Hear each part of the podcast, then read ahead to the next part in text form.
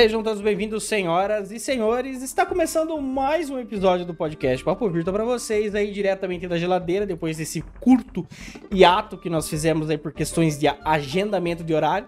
A pauta estava programada de um jeito hoje, mas vai rolar de outro jeito. Espero que vocês gostem muito, porque hoje eu garanto que você está da hora.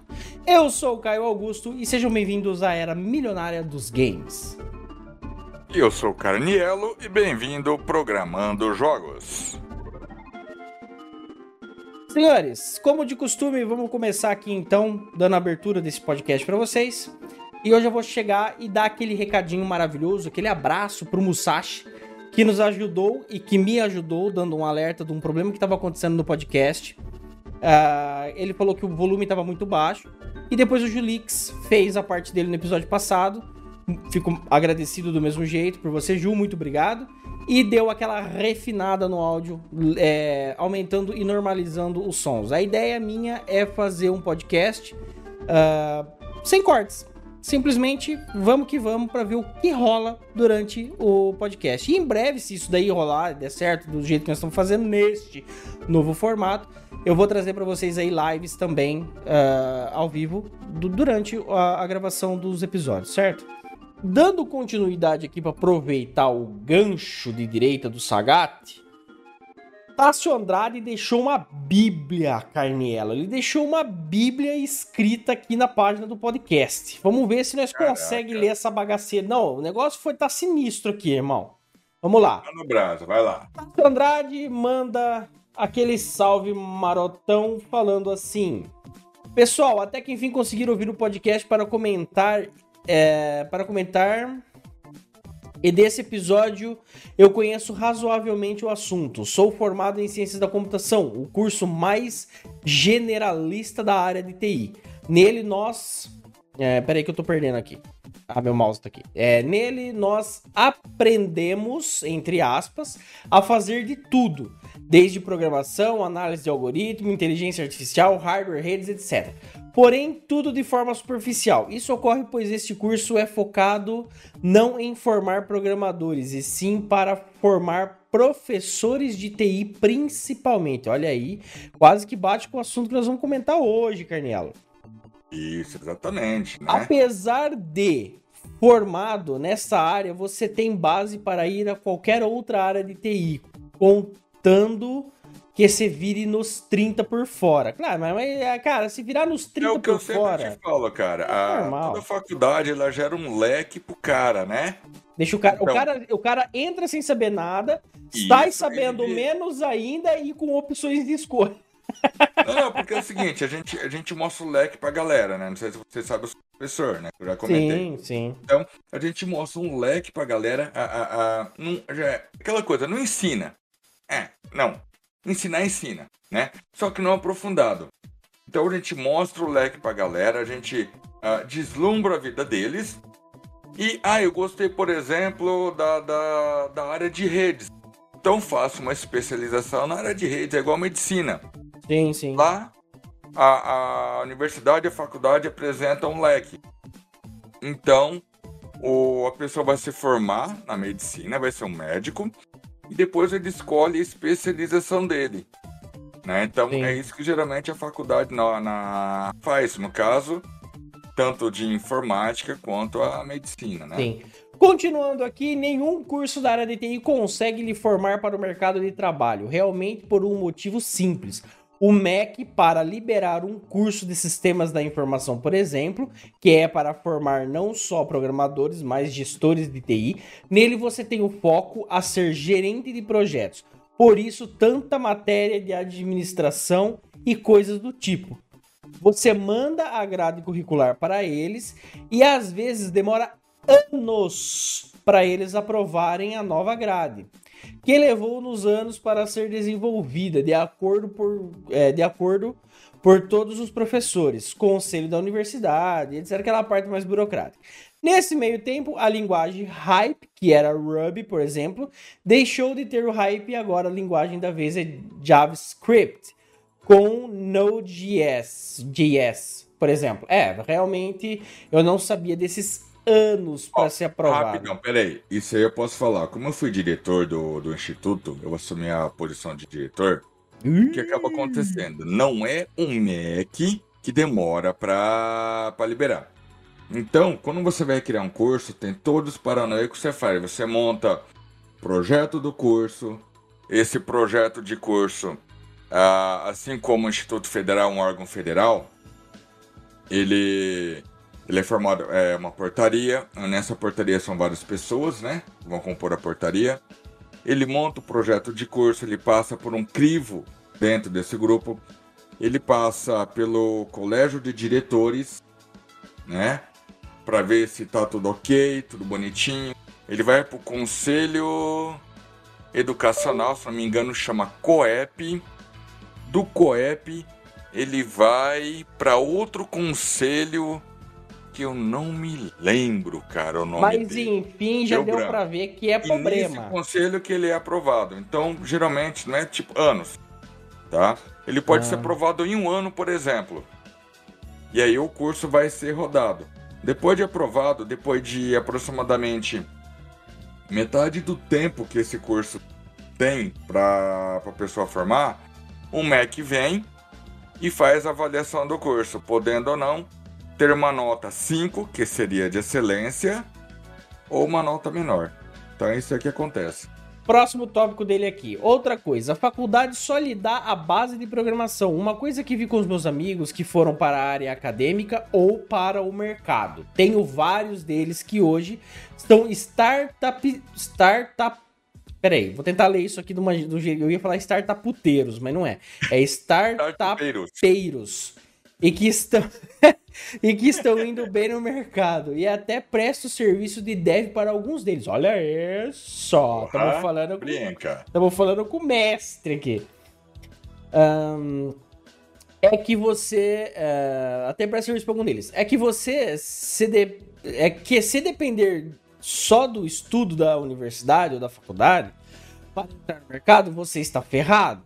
Em seu tempo livre, você tem é, que, ao invés de encher a cara, estudar por fora alguma coisa que está no hype no momento. Desenvolver e ajudar algum sistema open source, por exemplo, ou estagiar desde o início do curso. Os que fazem isso hoje não ganham 1.200 reais por mês, tiram de 5 mil. E os que estão fracos ainda mais. E os que estão quê? E os que são fracos ainda mais 20 mil ganha, ganha 5 mil os que são fracos e os que são top, os que trabalham 20 pau. É, então é assim, ó.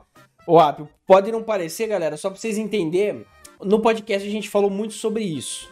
Então, mais pra frente a gente vai comentar esse comentário de uma forma. Uh, Destrinchada, né? De uma forma multiversal.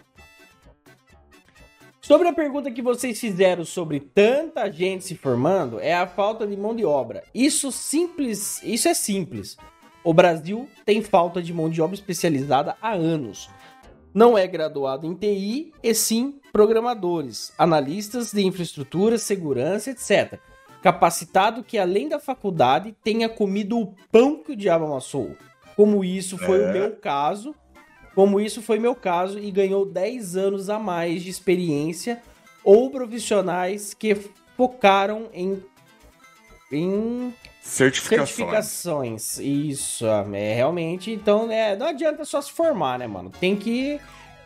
Tem, tem que, que se especializar, tem fazer certificações. É igual quem é formado em Linux, vai atrás das certificações em Linux. Quem é formado é. em rede, vai atrás das certificações da Cisco, né, cara? Esses profissionais que têm diferencial no mercado hoje são disputados no LinkedIn, como o Julix falou.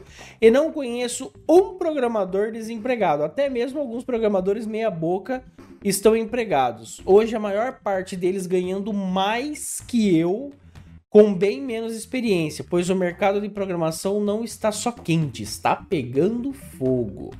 O problema é, são, eu já ouvi isso daqui já, sim, e a pessoa fala assim, ah, então eu vou fazer programação, e daqui a quatro anos não vai estar tá bem assim, né? Então é uma coisa que tem que fazer, porque diferentemente de só administração, que ele não. Ele te deixa a possibilidade para você abrir seu próprio negócio, gerenciar um banco, entrar em qualquer área. A, a TI é uma área meio mirabolante, cara. Se você não tem depressão, você vai ter. Então é só para é aquela um coisa, né, cara? É, é, é, a área do bombril, mil utilidades.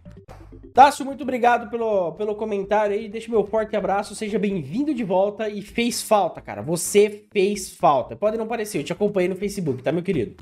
Musashi DJ apareceu aqui também, além do Twitter. Nunca foi um adeus, meus caros. Bem-vindos de volta. E só para não perder o costume de ouvinte chato de podcast, corrigiu o volume e compressão para a galera da. Minha live eu vi também. Ah, da minha live eu vi também. Ah, você tá fazendo live, vagabundão. Passa o link aí pra nós, filho, no próximo comentário. É. Mandei o, link lá na postagem do Elo. Mas manda aqui na página, Musashi. Manda aqui que a gente referencia eles também, mano. Manda aqui pra nós, tá bom? Senhor Apio Carniello, algum recadinho para começo de conversa? Princípio. Creio que não. Ah, seguinte. Veja o novo filme, Doutor Estranho. Muito interessante. E, inclusive, era sobre mais ou menos isso que nós íamos falar hoje, né? E tivemos uma mudança drástica de pauta aí, né? Isso, dá água pro vinho. Muito obrigado por ter me avisado, viu, Apio? Assim deu tempo de me preparar uma pauta só para isso, viu? Valeu aí, ó. Tamo junto. Opa! Amiga é pra isso, né? É isso aí. Senhores, vamos começar então o podcast. Não tenho mais recado nenhum para dar. Bora lá, que hoje os games estão de matar.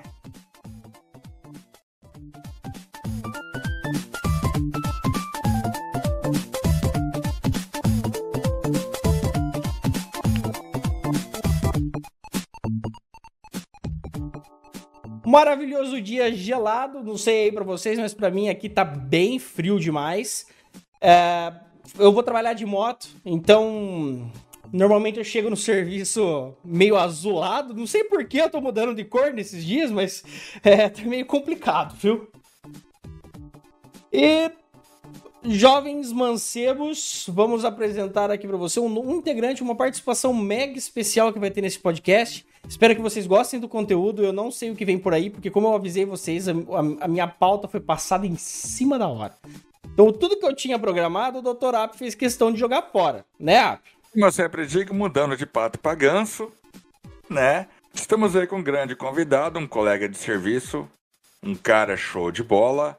É aquela história, né? O pica da galáxia, que manja pra caralho, é um grande criador de games, e que hoje pode falar pra gente como que é a área da criação de games, que até então a galera pensa que é tipo, clica, clica, clica, arrasta, pá, puf, o game tá pronto. Né? É isso aí. Senhoras e senhores, com vocês, Thiago Correia. Boa noite. Tudo seu, meu querido. Boa noite. É um prazer estar aqui com vocês nessa noite. É, aqui tá frio pra caramba, né? O, o Apple tá, tá de prova disso. E e esse negócio, você acredita que o filme cancelou o futebol que eu tinha hoje? a, a, ontem, na verdade, né? A galera deixou de ir pro, pro futebol porque, porque ia ver o filme, né? Então, assim, Mas... pesado esse filme, viu? Ô, Thiago, vamos ser coerentes. Um filme bem feito é melhor do que qualquer pelada, mano, na moral. Ah, ah olha, olha, Mas... é... Não, é, eu, eu, eu tava com vontade de ver. Na, na, verdade, assim, é que eu tenho que esperar minha namorada pra gente ver junto o filme, né? Então, pra é. mim, eu, de todo jeito, eu tenho que esperar. Inveja de vocês, senhores, inveja de vocês. A minha, a minha ela chega e fala assim: vamos assistir o um filme? Bora, bota play 5 minutos. Já era. Rapaz, só que o grande problema, ainda bem que não teve a pelada. Porque no Instituto Federal, cara, é aquela coisa, pessoal da informática jogando bola já teve atestado médicos violento, cara. Tiagão tá de prova. É sério. Na verdade, eu sou a prova, viva, a prova viva, né? O meu. O cara foi jogar bola, pegou atestado de 30 dias porque torceu o tornozelo. Ai, que bom. Eu, eu tô né? com a canela ralada. tá aqui um. Então, cara. Tá feio o negócio. eu acho que o único esporte que o pessoal de informática podia fazer é jogar FIFA. concordo, concordo. Concordo plenamente. Né? É isso aí, Tiagão, conta mais um pouco da sua história aí, se apresente aí, nome, idade, sexo, orientação sexual e assim por diante. O pessoal tá Religião, curioso. conta bancária, salário, tamo junto também, né? Beleza. Bom, então, é, a minha formação é de analista de sistemas, né? Eu sou tecnólogo, né? E aí depois que eu me formei, eu vi uma oportunidade de trabalhar com jogos, né? E eu tenho 34 anos, né? Vou fazer 35 esse ano. Então, assim, é, tô na idade, na verdade, do pessoal que trabalha com jogos aí no Brasil, né? Que é uma indústria muito nova. É, e, e, eu faço muito parte desse movimento, assim, do pessoal que é formado na área de, de desenvolvimento de sistemas e vê uma oportunidade vai para a área de jogos, né? Até porque até, até algum tempo atrás a gente não tinha é, formação específica na área de jogos no Brasil com tanta facilidade igual a gente encontra hoje, né? E aí, é, então assim, eu me formei como analista e depois é, tentei empreender, vendo uma oportunidade ali para trabalhar principalmente com simuladores, né? É, e aí depois fui para jogos de entretenimento e depois fui entrei né, no, no Instituto Federal é, com, com esse objetivo de da gente criar um curso, né, um curso superior lá no campus Dourados, né? Então hoje lá tem um curso, fui o primeiro coordenador do curso de lá. É, então, então, assim, tive a oportunidade né, de passar, né, de empreender, de trabalhar na, na academia com, com, jogos, né? Então é uma, é um, uma área assim, muito legal que eu gosto bastante. E você, você desenvolve, você está desenvolvendo game há quanto tempo? Há quanto tempo?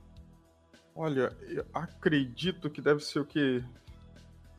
Nossa, desde 2015, 16 mais ou menos. Ah, é, muito não é, bem. Não é tanto tempo assim, mas é aquele. É um, é um tempo que dá para passar por muita coisa, muita mudança de ferramenta, ver o mercado se transformando. Dá, dá para ter essa, essa noção, né? Porque mudou muito. Tá, é, eu, é, não, realmente, o, o, game hoje é basicamente o alicerce da, da molecada moderna, vamos pôr nesse patamar aí.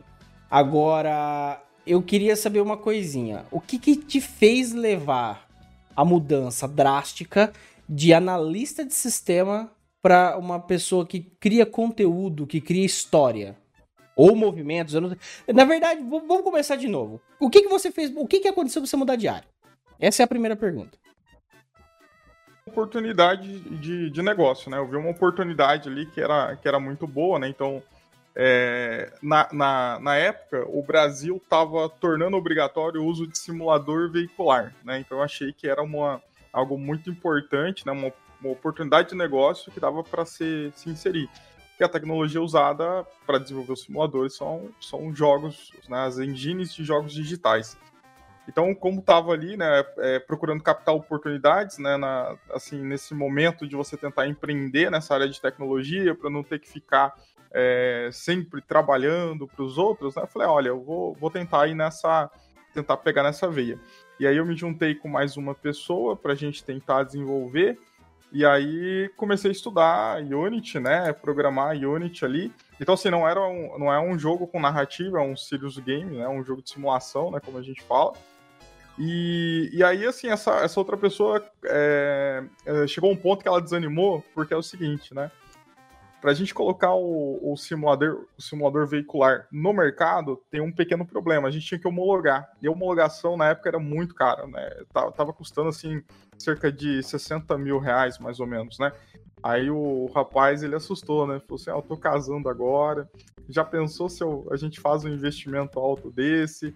E aí daqui um pouco dá né, não dá certo, e aí eu vou já entrar num casamento com a minha mulher falando pelo resto da vida. Aí, aí a gente acabou optando, né, devido a esse alto custo, parar o projeto.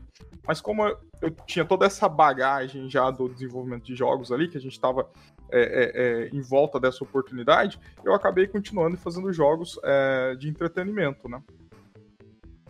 É, porque realmente foi uma mudança drástica, né? Seria a mesma coisa eu, ah, eu sou um. Eu me formei para arquiteto e de repente eu vejo uma oportunidade de negócio numa indústria têxtil. Cara, é uma coisa que. Tá, eu sei, até entendo que a análise de sistema tá dentro da. indiretamente dentro da área de games, mas foi uma mudança meio radical nisso daí, não foi não?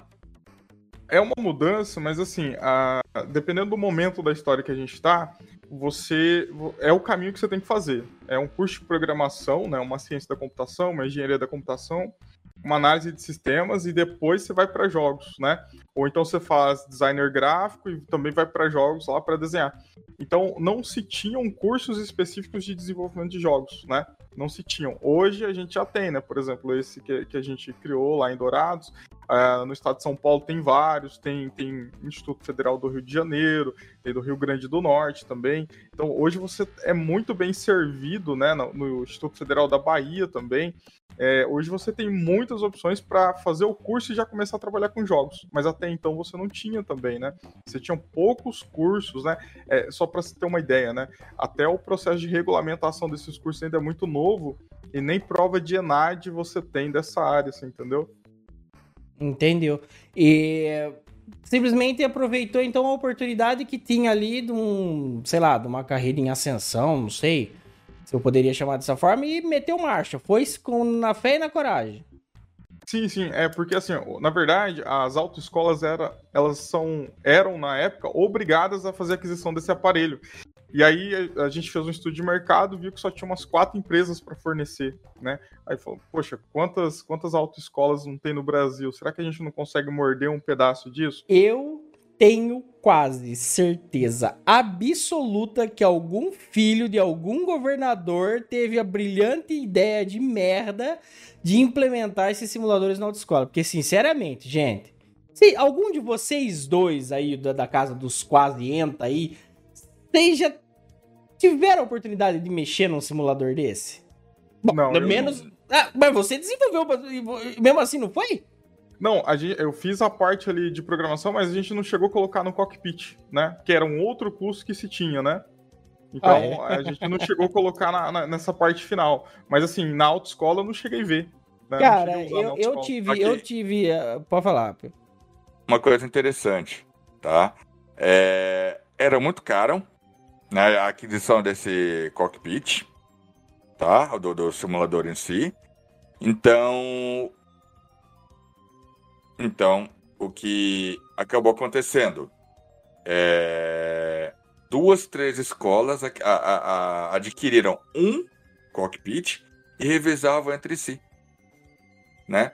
E foi o que você falou, teve políticos tá, que tinham empresas né, que forneciam os simuladores. É a mesma história das tomadas. Ah, eu vou mudar a tomada no Brasil. Agora o Brasil não vai mais usar o padrão americano, vai usar o padrão europeu. Algum filho de uma puta tinha uma empresa de tomada e precisava ganhar dinheiro, entendeu? Não, não precisa ir longe. Lembra o kit do primeiro socorro que todo mundo tinha que ter no carro? Extintor tipo C. Isso. Ah, aí, ah, só pra relembrar um pouquinho, fizeram uma reportagem, eu não me lembro, acho que foi na Globo. Aí o bombeiro chegou, né? Foi, catou o, o, o, simula, o, o carro velho, colocou fogo no banco. Aí então, você pega o extintor e apaga o fogo do carro, do banco. Não apagou. O cara esgotou o extintor inteirinho e não apagou o fogo. Ah, o aí, Brasil é o país do vai que cola, não tem jeito. Aí o que, que a repórter fez? Colocou a câmera pra lá e acabou deixando no carro pegando fogo. Corta. Né? Isso a, a, Globo não mostra. Não, isso, não. isso, a Globo não mostra. Não. Igual também o kit de primeiros socorros. O que, que adianta você ter o kit de primeiros socorros se você não foi treinado para isso? É, pô, foi a mesma coisa que eu falei, pô, o kit de primeiros socorros. Até onde eu sei, você tem que saber suturar alguma coisa. Isso. Eu, eu nunca costurei uma roupa na vida. Você acha que eu vou saber suturar um humano esperneando de dor ali? Ah, gente. Mais um botão, né, cara? Pô, é, tem coisa que não dá. E, e eu tenho quase certeza que a parada do simulador nas escolas segue o mesmo padrão, o mesmo conceito. Não sei, algo me diz, né? Não sei, não é, tô aqui afirmando no, nada. É, no caso dos simuladores, o que acontece, né? A gente tem números, assim, de, de, é, de acidentes e de mortes, né? Que são, é, que são números de guerra, né? No, no Brasil. Né? Então, é, é, tem, tem algumas tecnologias, tem, tem um conjunto de coisas, né? É, que, que o país acabou, acabou adotando num compromisso, não sei se foi com a ONU, eu não, eu não me lembro, mas foi numa entidade internacional que o Brasil firmou né, a, o acordo de reduzir esse número de mortes e o simulador era um, um desses, desses mecanismos para ajudar. Só que a gente sabe, obviamente, né, que assim, é, não é uma, um, algo específico que você coloca ali e já acaba, né, já reduz em tantos por cento. É, e, e, que talvez também o simulador não é tão saudável para todos, né? Tem pessoas que conseguem ir direto para o carro sem problema. Agora, tem pessoas que é interessante passar pelo simulador para quebrar um pouco daquele estresse, né? É, testar algumas coisas. Tem, tem pessoas que precisam, né? Mas não é todo mundo. E a lei obrigou todo mundo, né? E aí aconteceu também isso aí, que devido ao custo, né? Que na época oscilava de 20 até 45 mil reais. Aí começou a se criar os centros de formação, né? Que o, várias auto, autoescolas ali é, compravam um simulador só e, e, e, faziam esse, esse treinamento dos alunos. Mas uma coisa interessante é o seguinte: a, os donos de autoescola eles falaram assim que não tinham dinheiro para comprar, né? Era caro, né? Não mas, vou, assim, não vou discordar. É, mas também, né? Não vamos discordar também que você tirar a carta é caro. Aí o que, que o governo fez?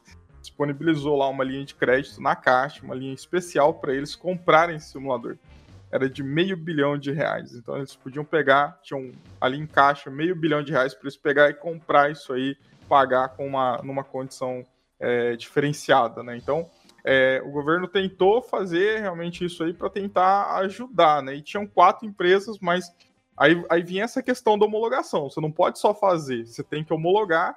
E aí vem aquela questão assim também, um, outro ponto importante. Cada estado é, o Detran, né? Porque tinha o Denatran, que pega todo mundo, né? E aí tem o Detran. Aí o Detran podia colocar algumas regras particulares por estado. Então, sei lá, o Detran daqui quer que você quer colocar uma câmera e, e, e que você mande os dados pro Detran lá. E já o de São Paulo não quer, entendeu? E você tinha que, para fazer homologação em cada estado, você tinha que atender essas particularidades de cada um. Então, assim, era complicado, tinha um custo, tinha um hardware, tinha, tinha um monte de coisa, né? É um negócio muito arriscado. É, imagino que se tratando de governo ainda, que a gente sabe que aqui no país tudo é na velocidade da lesma, acaba se tornando ainda mais complicado, né? Você só consegue as coisas rápidas aqui na base do quem dá mais. É, quem dá mais? É, eu facilito, né? Vamos dizer assim. Mas que isso me cheira coisa do tinhoso, safado, nove dedo, isso me cheira. É, escuta só maior. Vocês estão sabendo, a nova lei que estão querendo colocar é você não precisa mais ir numa autoescola. Né? Você pode é, é, contratar, por exemplo, um professor para ensinar você a dirigir, para depois você tirar carta. Não precisa pagar uma autoescola. Mas isso aí já foi aprovado, essa, essa palhaçada aí? Não, ainda não. Estão mas... querendo aprovar. Não, não vai. Mas, é, é, por, por, causa de interesses, né? Mas assim, se você então. for ver, o ca... se o cara tem capacidade, ele faz a prova ali, ele tem as aptidões, né? Por que não? Por que né? não uma prova de proeficiência, então? Exatamente. Ah, eu já sei. Então, fala pra mim aqui, essas placas e essas leis de trânsito, o que, que é o que não é. Ó, beleza. Ah, mas você já sabe dirigir? Ah, eu, que nem eu. Eu tirei carta com 23 anos e eu sabia dirigir é, desde os 19. Então, dos 19 aos 23, eu dirigi na ilegalidade. Mas dirigia. Quando eu peguei para tirar a carta, eu basicamente fiquei andando na cidade, porque foi totalmente desnecessário a minha, o meu comparecimento, tanto para teórica quanto para prática. Aí não aprendi nada de útil. Sinceramente, nada de útil eu aprendi. Aí fica aquela, aquela questão assim, até que ponto é, é interessante, é, vai, vai, vai desafogar o sistema, concordo. Então faz uma prova prática. O cara vai lá, faz duas balizas, dá uma. Não sei aí na cidade de vocês. Aqui na minha cidade, o cara dá uma volta no quarteirão com o delegado ou com o responsável da delegacia do lado e acabou. A prova tá feita. Se você não errou nada, passou. Já era. E a prova de moto é a coisa mais ridícula do mundo. É um circuito pintado no chão, fez o circuito duas vezes, acabou. Já era. Eu não vou falar que é tão ridículo assim, porque eu reprovei uma vez. Bom, não, acontece. Ó, eu, eu reparei uma coisa: muita gente reprova porque fica nervoso perto do delegado. Eu não sei aí como é que é, mas aqui ficou perto do delegado, o nego treme na base. Não sei por que o cara é tão gente boa, rapaz. Nem bate direito nos outros. Nossa.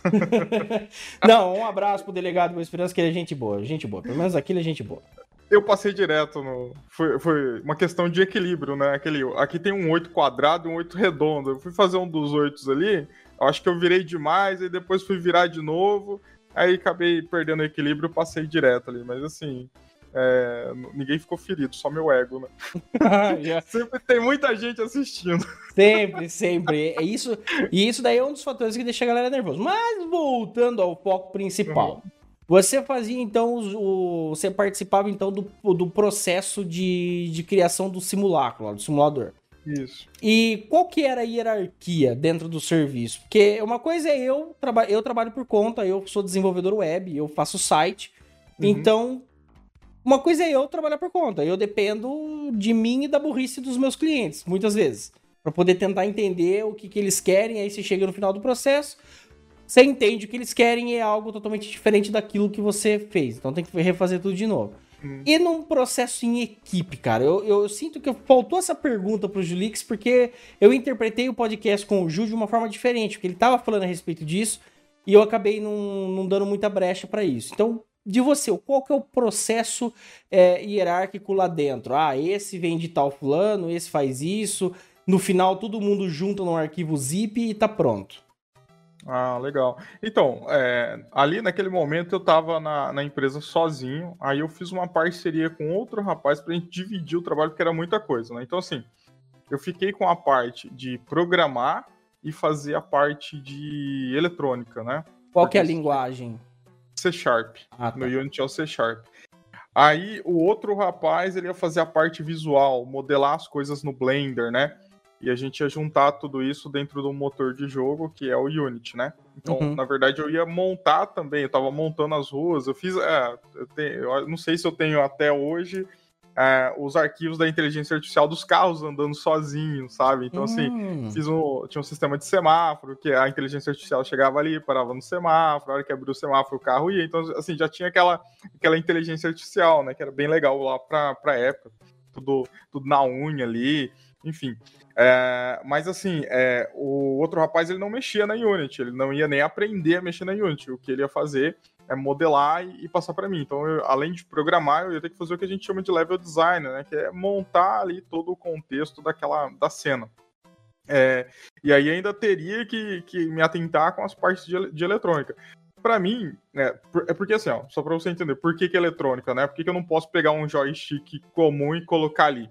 porque a regulamentação do governo falava assim que a gente tinha que simular no volante a torção da roda lá, a força que vinha da roda. Então, por exemplo, num joystick comum você não tem isso, ele vibra. Não, é. mas, mas, então você tinha que projetar uma bobina ali para ele falar, dar aquela questão do, da, do esterçamento, para ele voltar para a posição dele. Você tinha que pensar nessas coisas. Então, assim, tinha, tinha essa parte eletrônica ainda para resolver né? Sem contar que você tinha que verificar se o cinto foi colocado, mandar para a telemetria do jogo, você tinha que ver posição, né, de, de dos periféricos ali, né, da, da direção. Você tinha todas essas coisinhas para ver. Então tinha que ter a parte de eletrônica para conseguir mandar lá para o jogo para fazer a telemetria deles, né? É, então eu fiquei com essa parte, né, de, de programação e de eletrônica e ele com a parte visual. Então a gente só estava em dois, né? E, e é, naquela época e até hoje é muito possível ainda você é, num time pequeno assim, conseguir fazer alguma coisa. Mas é muito difícil, demora muito mais tempo, né? Você tem que ter um time mais composto. Tá, e o objetivo. E, ah. e, e a parte áudio? A parte de sonoplastia? É, nesse caso, a gente não ia precisar, você não precisa de uma música ali tocando, né? É, é você precisa, sim, do, do barulho do, do, freio, né? Do, né, do, dos sons mais comuns do carro. E esses sons são mais fáceis de você conseguir. Você é. tem lojas que você compra alguns pacotes de som, né, alguns templates de som, é, que eu esqueci o nome agora, tem um, tem um nome específico para isso, que você consegue fazer, é, mexer em alguns, é, e alguns já vem pronto para você utilizar. Então, assim, isso, isso não era o, o som, não era o problema, porque a gente ia fazer aquisição disso principalmente é, tem muitos sons para carros, porque tem muitos jogos de carros, jogos de primeira e terceira pessoa que acabam utilizando bastante esse tipo de sons. E aí você encontra, por exemplo, em lojas como Asset Store ou outras lojas, né? É esse conjunto de, de assets ali, de sons que você pode baixar e utilizar. Entendi, entendi. E agora uma pergunta assim bem, bem pertinente. Uh, você falou que você trabalhava em duas pessoas, certo? Isso. Quanto tempo demorou para desenvolver o simulador da Receita Federal.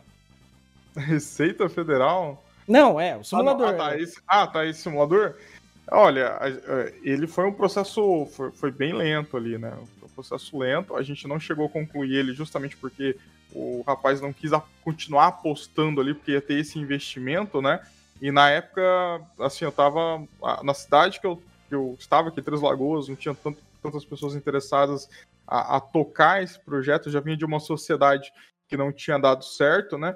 Aí a hora que esse, esse né, sócio falou, oh, eu, eu não vou conseguir investir, eu não vou apostar para ir para frente, a gente acabou desistindo. Então a gente não chegou a completar.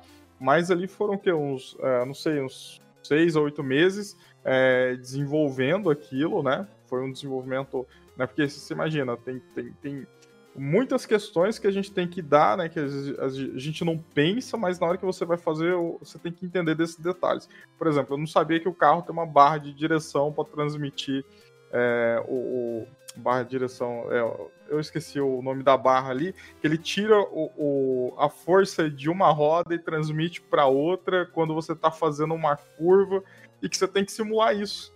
Né? Você tem que simular isso. E, e, então quer dizer então que o projeto que você dedicou, quanto, quanto tempo você dedicou no projeto? Só para É, foi isso aí, uns seis, oito meses. E, e tudo isso não foi para frente? Não foi para frente. Puta não que pariu, que energia gasta, hein, cara?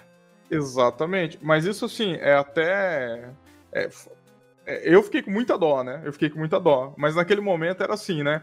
É, vamos investir muito dinheiro, muito mais tempo aqui. Vamos ou não vamos? Aí tinha aquele negócio. O governo, será que o governo não vai mudar isso do nada e falar, não, não precisa mais desse simulador, não? Porque se ele faz isso, o negócio morre, a oportunidade morre. A oportunidade ela estava vindo justamente porque o governo estava obrigando as autoescolas. É, é, muito similar a, por exemplo, ao ramo de, de, de pontos de venda, né? Que o pessoal explodiu quando o governo obrigou a emitir nota fiscal, né? Até então não tinha tantos sistemas assim, era só as lojas maiores. Agora, quando se obrigou até os pequenos a colocar nota fiscal, nossa, é, assim, empresários pequenos começaram de, de, de, de, casa de software começaram a ganhar muito dinheiro porque tinha muita gente procurando. Então, a obrigatoriedade trouxe essa, essa demanda, essa oportunidade, né? E aí, isso aí a gente colocou na equação ali falou: ó, se o governo por acaso mudar e não tornar obrigatório, a gente vai ter gastado na homologação, no hardware, em tudo, todo o tempo a mais e vai ter que ficar parado. E aí, o, o meu colega ali desistiu. Aí eu falei: ah, olha, sozinho eu não, não tenho condições de fazer tudo né? Porque eu já estou programando, já estou fazendo, vou pegar essa parte eletrônica, imagina, aí não, aí não tem jeito, aí, aí era humanamente impossível. E no caso, então, tudo, os oito meses da sua vida foi perdido, literalmente, não ganhou um centavo em cima. Não ganhei, mas assim, gerou um aprendizado que foi muito ah. importante depois, porque aí eu já comecei, por exemplo, a surgir um freela ali, eu já pegava para fazer um projeto. E... Aí já comecei. E o custo disso? Quanto que você iria cobrar no final uh, se o projeto tivesse pronto, tivesse dado certo? Você iria cobrar quanto? Você, você, ia cobrar o simulador? Você ia cobrar o simulador com o kit todo, com o cockpit? Ou você ia simplesmente, sei lá, não sei, por mês, projeto de pagamento único? Como é que funciona isso aí? Ou ia funcionar? É, você tem que vender, né, por exemplo, o, o, cockpit ali com o software, e depois você ainda vai cobrar as atualizações e a manutenção, né? Então, por exemplo, o cockpit ali estava tava girando nas empresas de 22 mil a 45 mil, né? Ele ia ficar mais ou menos nessa faixa. A gente estava tava estimando que ele ia sair por uns 25 mil reais, né? Então, uh, e depois a gente ia ter que ter aquele uh, cobrar pela manutenção dos sistemas, atualizações, porque o Detran, o Conatran lá, o pessoal fala assim, ó, agora mudou esse detalhezinho, tem que atualizar o produto, né? Então assim, para bancar esse processo de atualização tinha que ter uma mensalidade pequena aí para manter também. Muito bem, então quer dizer que você era o responsável pela parte lógica da coisa e também um pedaço da, da integração, da parte lógica com o, o gráfico, com o design. É, e o seu parça era o responsável pela parte das imagens. Ele era o responsável, o designer gráfico da coisa toda. E o maluco que ia montar o cockpit? É, ia ser eu. Pô, então você, é, então você era um verdadeiro full stack mesmo, então, do, do, do bagulho? É, é porque minha primeira formação, eu sou técnico em eletrônica, né? Então, alguma coisa ali, é, para mim, já estaria muito mais fácil para andar nesse caminho, né? E hoje ainda é obrigatório o simulador? Faz tempo que eu não. Não, eu acho que não. Não, que não, não, mais, né? Pô, então, graças a Deus. A lei caiu. A lei caiu. Aí aquela coisa. Quem tem ou quem adquiriu o simulador, como diria Leandro Rasson, fudeu de vez. Ah, cara, então você se livrou de uma tremenda enrascada, hein, meu amigo? Pode ser, né? Dependendo do modelo de negócio, sim, né? Então, é, dependendo de como foi feito ali, talvez até essa suspensão o pessoal conseguiu ganhar muito dinheiro, né? Até fazer essa suspensão, talvez eles venderam mil unidades, né? Sei lá, cada um dos fornecedores a 22 mil reais, entendeu? Então, assim, é... obviamente que a gente podia estar naquele cenário assim: tô investindo dinheiro, não foi homologado ainda e suspende. Aí sim, entendeu? Não, Aí não, não. Realmente, realmente ia ser um baita de um tiro na, na perna. É, Mas uh, qual que é o custo? Você chegou a levantar o custo para montar um cockpit? Ah, então, tinha um, na época, na época, assim, a gente ia gastar cerca de 10 a 12 mil reais, que era o que um outro fornecedor estava trazendo da, da, eu acho que da Índia, né? Um cockpit cockpit pronto e fazendo algumas alterações, estava pagando também 12 mil nesse que estava vindo da Índia. Era mais ou menos o custo que a gente ia ter para montar, né? Porque o cockpit que, que era, né? Era ali o banco, um computador, né? Com uma placa de vídeo boa, né? É, e um monitor, né? Um ou três monitores. Na época eu acho que era um, depois eles ampliaram, uma coisa assim. Caraca, mano, então é, na época dava, é, né? Na época dava. seria um pouquinho mais 100% de lucro, então, né? Daria. Se, no caso, se você. É, porque ia gastar muito com homologação. É, você ia ter que vender pelo menos umas 10 unidades para falar assim: ó, ganhei dinheiro. Pelo Sim. menos. Sim. Se, se, nesse meio tempo acontece essa palhaçada, aí já era tudo mesmo de verdade. Exatamente. Cara, mas basicamente no, no o início da, das Lan House, por exemplo. Em 2001, quando eu comecei a fazer o técnico matemática, eu cheguei para meu, ainda não tinha Lan House no Brasil, tá? Eu falei, cara, eu tô com uma ideia, eu gosto de jogar, só que eu não, tô, não, não tinha patrocínio na época, né? Eu falei, cara, vamos pegar dois computador e colocar um jogo pirata que seja, vamos começar a alugar, né? Vamos ver se a gente consegue. O cara vem jogar, tinha uma internet mais ou menos boa, né? Não, era de escada, né? Mas uma LAN, dois computadores em rede, para jogar dois contra é, é, é, dois, né? Um contra o outro. E vamos tentar alugar o computador, para digitar trabalho, alguma coisa assim. Se eu tivesse o patrocínio, ou se algum cara falar, não, eu te ajudo, né? Eu te alugo a máquina, eu teria dado bem, cara.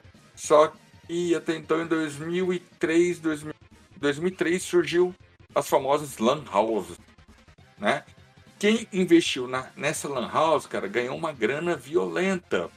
É, na, na, época, um pouco antes da Lan House também tinha muito, pelo menos aqui, né? Tinha muito aquele negócio de, de montar, colocar os Nintendo, depois os PlayStation, Xbox para o mercado jogar. É, jogar, é, locadora de, de fita de videogame.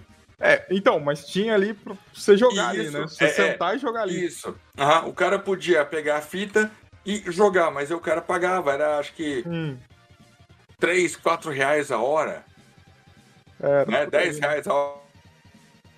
Opa! Opa, caiu. Foi, foi esnucado, foi esnucado. Mas era, na época, na época realmente, eu lembro aqui que hum, começou tudo com uma locadora mesmo, de fita. E depois o negócio mudou de proporção. E, tipo assim, não é que mudou de proporção. A galera precisava jogar e não tinha videogame. Então alguém teve a brilhante ideia de fazer locadora de fita e botar uns consoles ali pra galera jogar. Que foi a primeira Lan House que teve. Foi uma Lan House Super Nintendo, Dreamcast e depois o revolucionário PS1. É, foi, é. Foi, começou assim, na verdade. E sim, a hora era, era, não era. Aqui já não era tão caro na época, mas se fosse converter para dinheiro hoje, daria uns 4 reais a hora, mais ou menos. Mais ou menos. Isso é, isso é foda. É, são, são oportunidades. Né? Nesse caso lá dos simuladores, eu entrei em contato com, com um dos fabricantes, né? Na época ele falou que estava com 800 pedidos né, do simulador. Então, assim, ele ia vender nessa faixa aí de 20 a 30 mil, né? Então você vê, É, é, tinha ia- uma demanda, né? Ia Porque pegar, era ia dar obrigado. bom. Ia dar bom. Ia, ia, É. ser, ia ser interessante, na verdade. E, cara, mudando de áreas. Eu sei que, bom, não deu certo, o governo fez a sua governice e Hum. abandonou tudo e jogou a toalha pra todo mundo. Como que ficou a sua carreira ali? Pra que lado você foi? Mas ali, ali teve. é, eu comecei a, a tentar desenvolver jogos, né, para colocar na, na Google Play.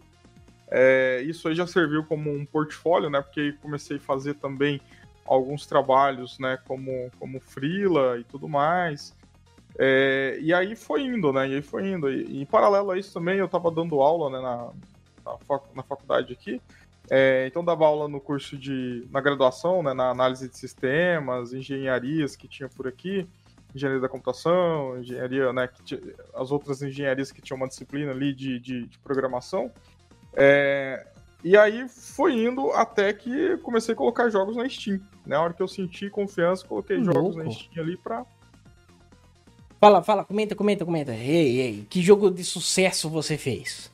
Não, assim, é, sucesso é aquele negócio, né? É relativo. você- é, é relativo, porque assim, você fez o jogo, colocou lá e ele te rentabilizou o suficiente para você fazer um próximo, né? É A sucesso. gente- é sucesso, né?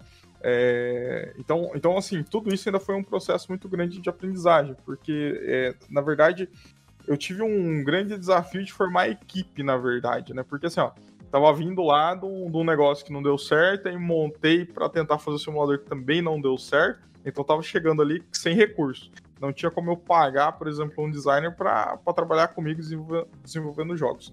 Então fui tentar fazer parcerias, né? Tentar ver é, se o pessoal queria fazer ali um- uma parceria para desenvolver, mas eu encontrei muita, mas muita dificuldade, muita dificuldade, né? O pessoal, ah, vamos fazer, eu quero, eu gosto, não sei o quê. Aí chegava, ó, vamos marcar uma reunião para te passar então o que, que você tem que fazer, pra gente discutir. E aí, nesse momento aí, o pessoal sumia, né? sumia. Então eu cheguei a conversar assim com umas 10 pessoas e aí, e aí foi, né? E aí foi. Não, o pessoal sumia. Ah, aí eu lembro que eu comecei a falar, ah, então vou deixar esse negócio de lado e vou adotar a prática agora do seguinte: quando eu tiver dinheiro, eu pago. Eu pago porque não tem, não tem como, né? É. E, cara, e tipo assim, você falou uma parada interessante: rentabilidade. Sim. Aí é, um, é uma zona bem delicada de se mexer. Calcanhar cê- de Aquiles, cê- né? cê- é, exatamente. Você tem. Qual foi o processo? O processo não, perdão. Qual foi o jogo que mais te rendeu? Não vamos nem tratar de, de valores aqui. Claro que se você quiser fazer um adicional a mais. Mas é, é, qual foi o jogo que te mais rendeu, assim? Ou seja, o, o de maior. Apesar de ser relativo, de maior sucesso. Eu, eu acho que tem, tem um jogo na, na Steam que chama Robotex. Eu, eu acho que é, que é esse, né? Ele é um jogo que você. que eu adaptei ele, eu acho que do, do celular pra Steam, né? E foi um jogo que gerou uma rentabilidade interessante ali para pagar os custos é, dos demais, né? É, esse ali gerou uma coisa, assim, gerou um, um valor substancial interessante. E dali eu comecei a contratar, entendeu? Assim, falar, ó, eu preciso de tal coisa, eu vou contratar uma pessoa pra tentar elevar o nível, né? Porque o que, que aconteceu, né? Tipo assim, eu não tava com dinheiro suficiente pra contratar uma pessoa pra fazer todo o projeto, né? É. Então eu falei, ah, eu vou, eu vou desenhar, eu vou pegar e vou desenhar. Então eu fiz um primeiro jogo que eu desenhei ele inteiro, né? Assim, ah, eu vou desenhar. Então eu programei, desenhei e fiz tudo, né? Do- Porque se não fosse assim, não tinha como andar, né? E aí, na verdade, é onde tem muita gente também que desiste, né? Que começa a encontrar essas barreiras e vai parando, né? Aí eu falei, ah, não, eu vou, eu vou tentar, porque. Né? Aí fui, fiz aquele, uns desenhos assim, é, limitados ali pela minha habilidade, mas num conjunto geral não ficou ruim, né? E foi indo. Ele é, ele é jogado até hoje? Tem atualização? Como é que é o sistema?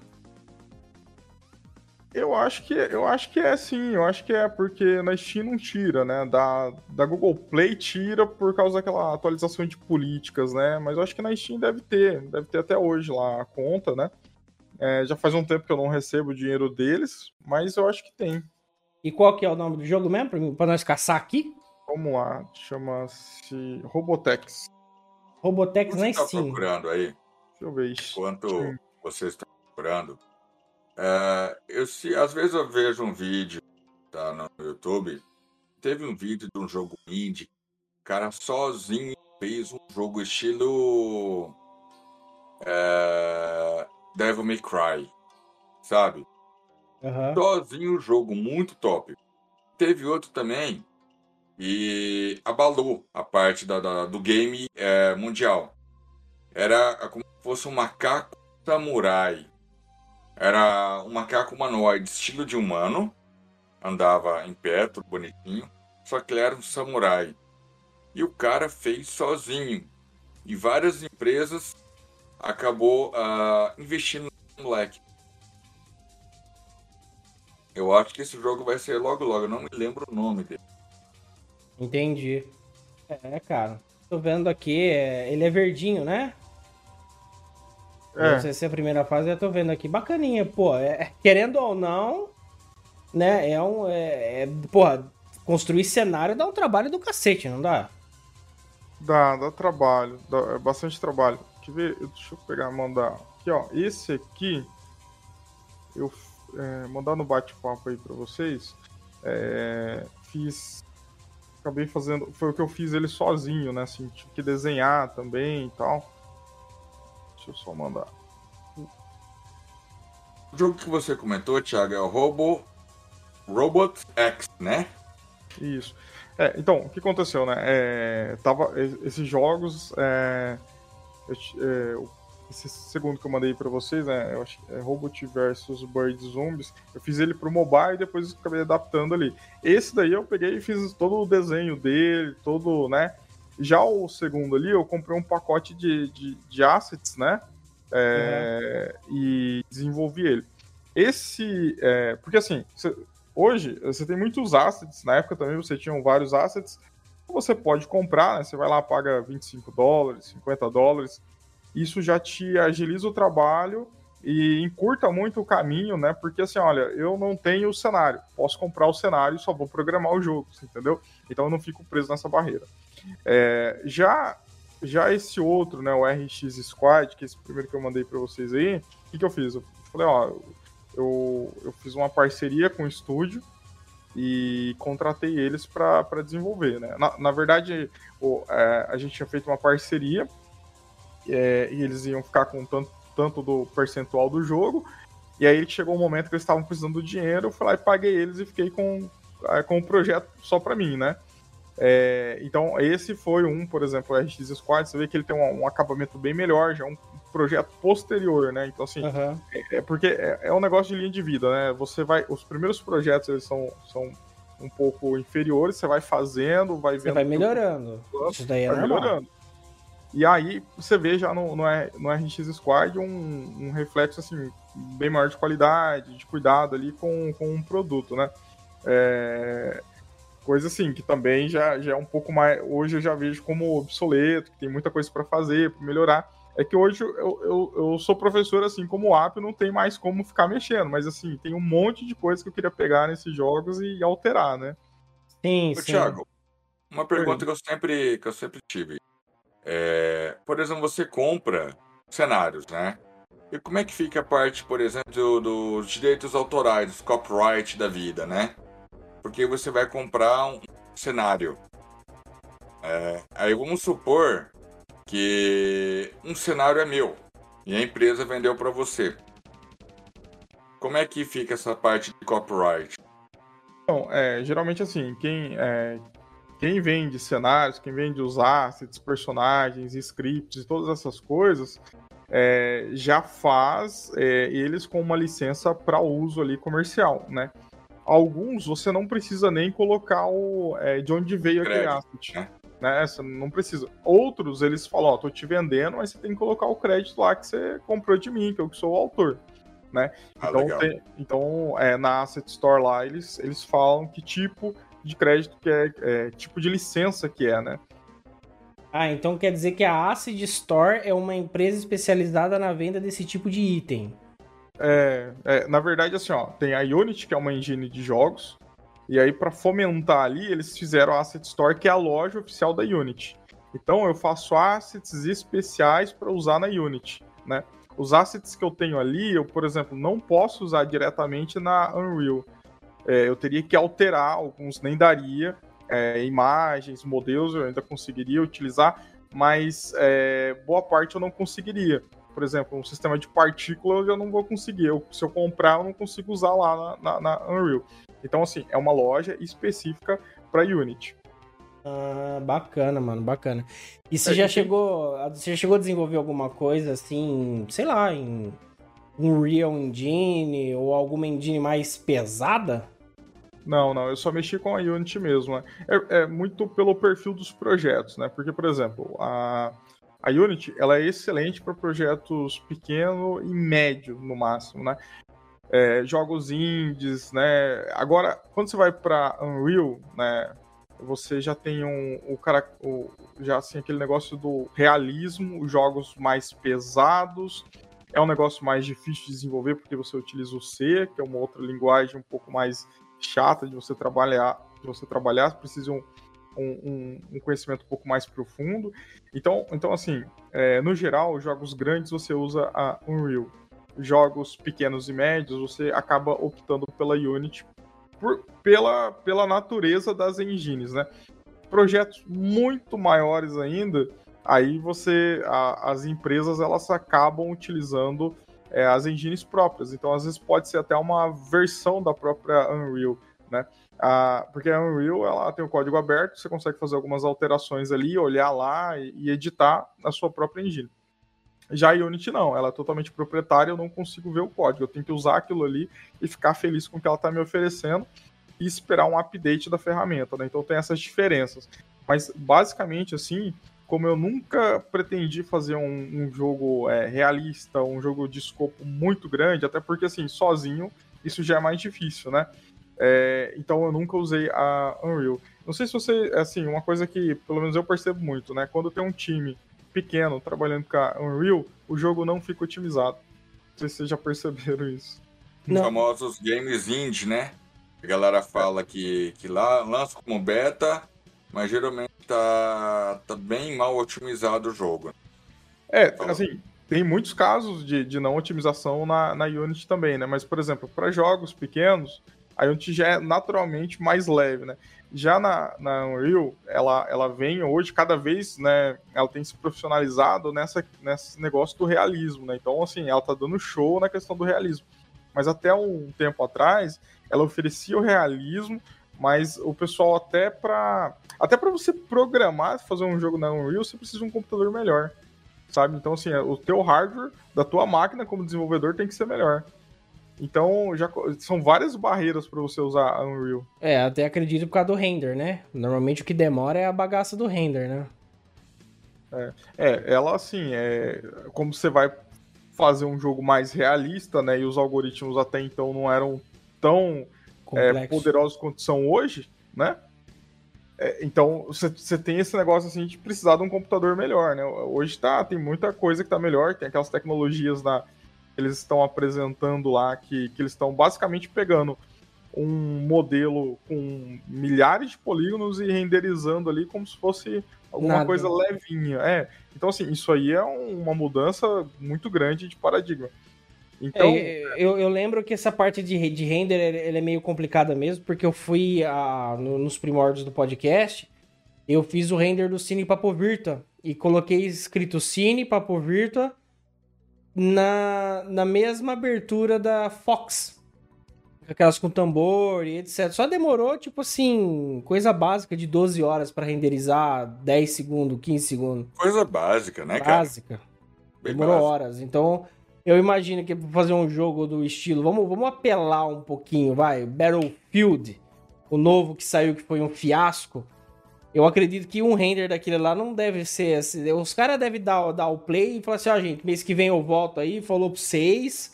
É, é, a, a, vantagem que tem nos jogos é que assim, a, a renderização ela é online, né? Só que se você não tem esse hardware para fazer essa renderização online ali, ele não roda, né? Então ele não vai, né? Então assim, você tem que importar todas as coisas, a hora que você clica ali para dar a build no editor, ele é muito lento, né? Só que assim, ele é um processo um pouco diferente de você fazer, por exemplo, num Blender, né? Fazer a renderização no Blender, que ela vai ser mais lenta mesmo, né? Fazer uma renderização de uma animação no Blender ou no 3D Max, algum um Houdini, algum software desses, né? É, mas por ser on, online, na verdade, traz benefícios, traz vantagens e traz também esse negócio que, que o pessoal da, da Engine tem que estar tá trabalhando ali para tentar é, desenvolver códigos que vão conseguir rodar rapidamente e entregar um resultado, né? Porque está sendo renderizado em tempo real, né? O jogo é renderizado em tempo real. Seu personagem vai pro outro lado ali, ele tem que renderizar do outro lado. Vai pro outro lado ali, tem que renderizar do outro lado. Então, assim, isso é em tempo real, essa renderização. E aí, quando você pega, sei lá, um jogo é, que tem mundo aberto, por exemplo, como é que você vai lidar com todas essas coisas na memória? O que, que você renderiza agora? O que, que você renderiza depois? Então, são ferramentas que o pessoal foi criando ao longo do, do tempo que tá, tá tendo muito sucesso hoje para deixar as coisas mais leves. Mas mesmo assim, é, encontra muitas barreiras ainda, né? Então, assim, a, a Unreal realmente fica apartada para principalmente jogos maiores, mas isso não é exclusivo, tá? Tem jogos, por exemplo, mais casuais que estão sendo feitos também na Unreal, né? E, e, jogos grandes, como, sei lá, Ori, por exemplo, que é feito na Unity. Hum. No caso, o último jogo que você criou, então, foi o RX Squad. Eu acho que sim, acho que foi. Foi em 2016 isso daí, né? Isso, isso. E depois disso você entrou como professor? Isso, isso. Muito bem. E dá aula do que na, na universidade? É, lá no Instituto Federal, uh, eu, a gente, o primeiro ano ali, né, a gente preparou a criação de um curso, né, que é o curso superior de jogos digitais. E aí, é, começamos esse curso, eu tive a oportunidade de ser o primeiro coordenador lá. Lá eu dava aula né, da, de programação, de mercado de jogos, de, de design de jogos, né, trazendo é, todas essas, essas coisas, né, essas atribulações que a gente vê no, no mercado realmente, que a gente passa, né, é, e, e assim, eu não cheguei, por exemplo, no momento de, de dar aula de multiplayer, né, de algumas outras coisas do tipo, mas tinha na, na, no projeto curricular do aluno até o multiplayer, por exemplo. Entendeu. Mano, voltando só um pouquinho aqui rapidinho no RX Squad, que foi o último jogo que você criou isso aí no ano de 2016. Você já tava aí até, pelo que eu entendi, dos outros games, esse aqui foi o melhor desenvolvido. É... Esse tipo de jogo, quanto tempo? RX Squad, quanto tempo você demorou para fazer ele? Olha, esse eu acho que foi uns 4 a 5 meses. 4 a 5 meses. E trabalhando duro mesmo, 8 horas ali, pau, até é. mais. Isso. É, só que esse, por exemplo, né, esse aqui já foi um jogo que envolveu mais pessoas, porque, por exemplo, só o pessoal da arte era, eram três pessoas só da arte, né? Então eles Caraca. tinham um fluxo lá para fazer, é, um fazia só a silhueta, o outro vinha num processo de pintura ali, aí o outro dava um outro acabamento, então eles tinham um processo bem rigoroso ali que eles faziam lá nesse esse estúdio deles. É, então eu estava programando, fazendo o level design, mas a gente tinha é, também teve, por exemplo, aquisição de, de alguns efeitinhos é, dos tiros, é, a própria questão do som, que aí eu peguei mais outros, outras duas pessoas para fazer a questão dos sons, né, da, das músicas. Então, assim, envolveram muito mais pessoas, né? Então, eu, eu dei atenção só ao level design, a composição do jogo em si e a programação, né? Então eu fiz menos coisas que nos anteriores.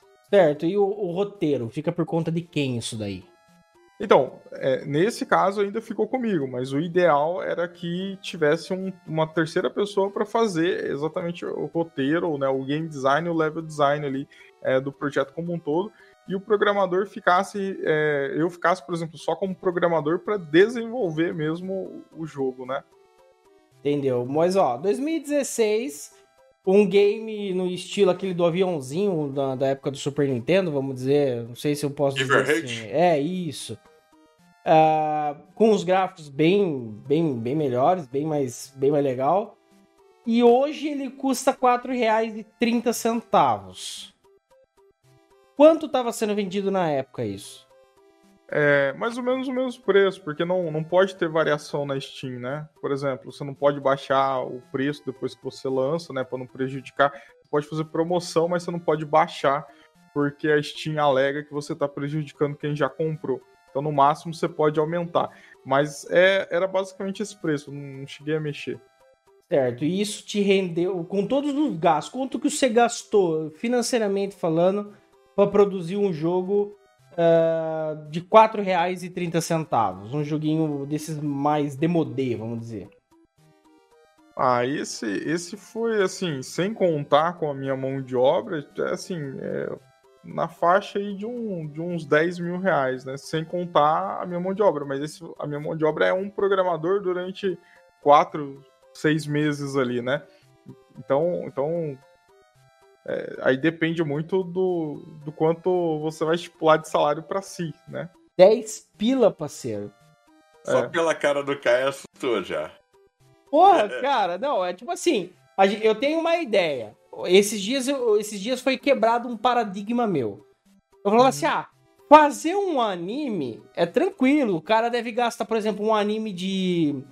de eu acho que o de largo escalão, de alta produção, que nem é One Piece, que é um anime que já tá aí rodando há trinta e tantos anos aí. É... Ah, deve, o cara deve gastar o quê para fazer um anime desse? Sei lá, 5, 6 mil, 10. Eu cara, eu chutei extremamente alto. Eu chutei 10 mil dólares para fazer um episódio de 20 minutos. Aí. Então, aí eu não sei. Eu, eu ainda acho que o celular fica me escutando, esse filho da mãe. Ah. É, não, eu, é, é novidade, não, novidade. A, Será? Cara, não, então, olha só que coisa maluca. Eu falei assim, eu tava discutindo com meus amigos, que é o Pudim, o Alisson, que uma hora eu vou trazer aqui pra gente conversar sobre anime, especialmente One Piece da, de quando surgiu e o trajeto que ele, que ele tomou. É, a gente estava discutindo exatamente sobre o One Piece e tal, e patati patata. Alisson, você não, esse daí você não. É, é, é pro lado de cá, meu. É ah, tá. Não é, não é desenvolvedor de jogo, não? Não, não, não, não. Ah, tá. É, é, o cara é muito inteligente e tal, e a parada dele é mangá e anime. Assim como o Pudim também é, eu também sou vidrado e fissurado por anime. Ô, Caio, e... sem querer te atrapalhar já cortando você. É, fala aí. Ah, eu tenho uma colega de doutorado. Ixi! É, é que vergonha na cara. Tô tentando fazer doutorado, meu filho. É o jeito. Então, ela comentou que a, se não me engano, a LG tá com uma tecnologia que bate no que você tá falando. Tá? Então a TV, ela escuta que você está falando. Aí tem que chama isso daí. Isso! E é. proporciona propagandas para você. De acordo com aquilo que você conversa, de acordo com aquilo que você assiste, é, tudo uhum. Basicamente é que o Google começou a fazer uns, uns séculos atrás, né? De acordo com o que você pesquisava, aí do nada você entra no Facebook, você entra em alguma coisa, começa a puff, é. brotar pop-ups. Sim. Da tua pesquisa, é, né? Dá, dá um certo medinho isso daí, mas enfim. Então, mas você chegou a que valor no preço da animação? Não, calma. Eu, eu falei assim, não, no máximo 10 pila pra fazer, ué, 20 minutos de episódio. Com a, com, a, prática que essa chinesada tem aí, eles produzem no instalar de dedo, né? Porque é uma equipe grande e tal. Então o negócio deve ser produção em massa. Um dia deve estar tá pronto. Pensei comigo, aqui na minha santa inocência. Aí o Google me escutou maravilhosamente bem e postou uma matéria do Demon Slayer, que também é um anime extremamente hypado, que é um, cara, é um anime impecável. Acho que é o único anime que eu dou 10 de 10. Os outros não chegam nos pés do Demon Slayer né, no quesito é, sonoplastia, cenário, desenho, traço, não chega, história não chega. Aí apareceu lá que para produzir um episódio do Demon Slayer ficava em 70 mil dólares. Hã? Você ainda passou meio perto, né? De 20 mil pra 70, né? Porra, cara, Caraca, 70 mil. Liz. Não, 70 mil dólares. Eu falei, puta, agora você falou para produzir um jogo desse tipo aqui, que é um jogo retrô. Esse aqui é um jogo bem, assim, ele, ele tem assim as características dele bem antigas. Cringe, né? É, bem, bem cringe. 10 conto, cara, sem contar sua mão de obra. É muito, cara, é um dinheiro assim que eu não fazia a menor ideia, não fazia a menor ideia de que um joguinho é, desculpa até estar tá falando, um joguinho de simples desse custa. É, não deixa, não quero reforçar, simples, com umas aspas bem gigantes, uhum. é, 10 pilas, sem contar o, a, o, seu trampo. Eu fico imaginando um Call of Duty Mobile da vida, que é cenário aberto, a porra toda, quanto não custa um jogo desse, cara? Só que a minha pergunta é, tá?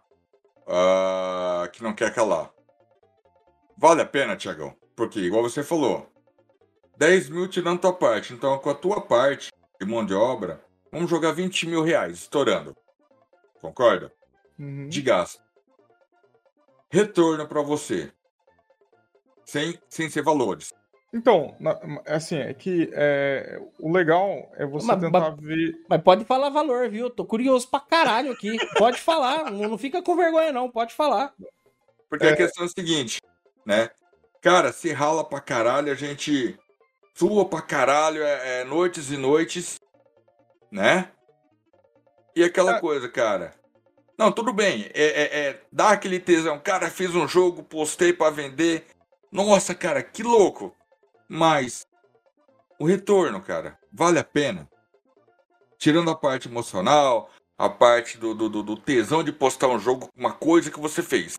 Cara, é que assim, é mais legal fazer o jogo do que jogar. Né? É mais ah, legal fazer do que jogar. Isso, isso é óbvio. Não, é.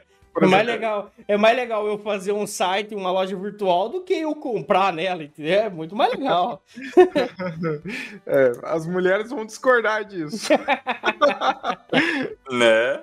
É, é, mas, assim, é, não, mas tem gente que não, não, não gosta, né? Prefere realmente jogar. É, depende muito do que você vai fazer, o time que você vai fazer, quanto você vai gastar, entendeu? Porque o, o detalhe é o seguinte: é você é, faturar mais do que você gastou para desenvolver. Né? É, basicamente é, isso. Isso é óbvio. Né? Isso é óbvio. Né? É, só que assim, às vezes o pessoal é, se esquece né, dessas, dessa, dessa continha básica e às vezes gasta demais é, e não conta, por exemplo, a sua própria, a sua própria mão de obra, né? E aí o cara passou muito tempo desenvolvendo e aí ele cobre os custos, mas não tem o, o retorno da mão de obra, enfim. Então é, é, aquele negócio, você está fazendo profissionalmente o jogo ou você está fazendo como passatempo? Porque se você está fazendo como passatempo, qualquer mil, dois mil reais que você ganhe, vai, né, já tá bom. Esse jogo, por exemplo, o RX Squad, ele não, não, não cobriu os custos dele esse jogo. Só que num contexto de outros jogos, eles pagaram a conta, você entendeu? Então, assim, esse não pagou, esse não chegou perto, né, de, de fazer lá o que ele tinha que fazer para pagar, né? Suponhamos que seja 15 mil reais, 20 mil. Ele não fez isso. Não fez isso. É, outros jogos que, que, assim, muito inferiores, não sei porquê, deram maior retorno, né? E aí cobriu o dele. Então, então acontece muito isso, né? Assim, de você é, principalmente nessa fase de experimentação você está fazendo, aí um, um, dá um pouco mais certo do que o outro, você não entende muito bem por que, que um deu certo, o outro não deu.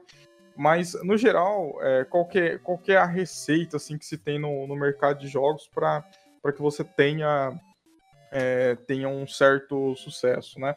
É você conseguir fazer um jogo muito bem polido, um jogo mais conciso, mais é, simples, mas que, que traga uma novidade, que traga uma inovação em algum ponto e que ele seja muito polido, né? E aí, se você for entrar nesse aspecto de polido, ele é gigante. E aí vem aquilo, né? Quanto é que você gastou para fazer isso? Se você gastou 50 mil para fazer esse jogo, né? Sei lá, você vai ter que, pelo menos 70 mil você tem que ganhar com esse jogo, né? É, na, hoje no Brasil, a gente é, tem muito é, tá melhorando, mas a gente tem, tem muitos casos assim do, dos desenvolvedores não conseguir pagar as contas com jogos autorais, né? E, por exemplo, esses jogos são autorais. Eu tive a ideia de fazer, eu que, que sou autor, que pensei na história, nos personagens e tal, é, eu sou autor. Mas existe uma grande dificuldade no Brasil do pessoal pagar as contas com esses jogos. Então eles fazem outros projetos, né? É, sei lá, vai fazer para Coca-Cola, vai fazer para loja de, de roupa, vai fazer uma, uma gama de, de, de, projetos diferentes para pagar a, as contas enquanto o negócio não, não alavanca. E uma coisa que, que aconteceu com uma das empresas brasileiras de, de maior expressão que a gente tem, que é a Aquiles, né? Aquiles, não sei se vocês conhecem Aquiles. Não, nunca ouvi falar. Não. Já ouviu falar do Looney Tunes, o novo? Looney Tunes, eu, eu sou meio amarrado nessa parte. Desenho, o que, que é?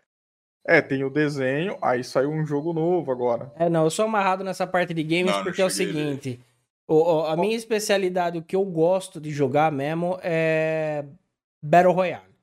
Então, hum. e eu sou amarrado ao jogo. Por exemplo, assim, uh, antigamente eu jogava de tudo, absolutamente tudo. E eu adorava RPG principalmente.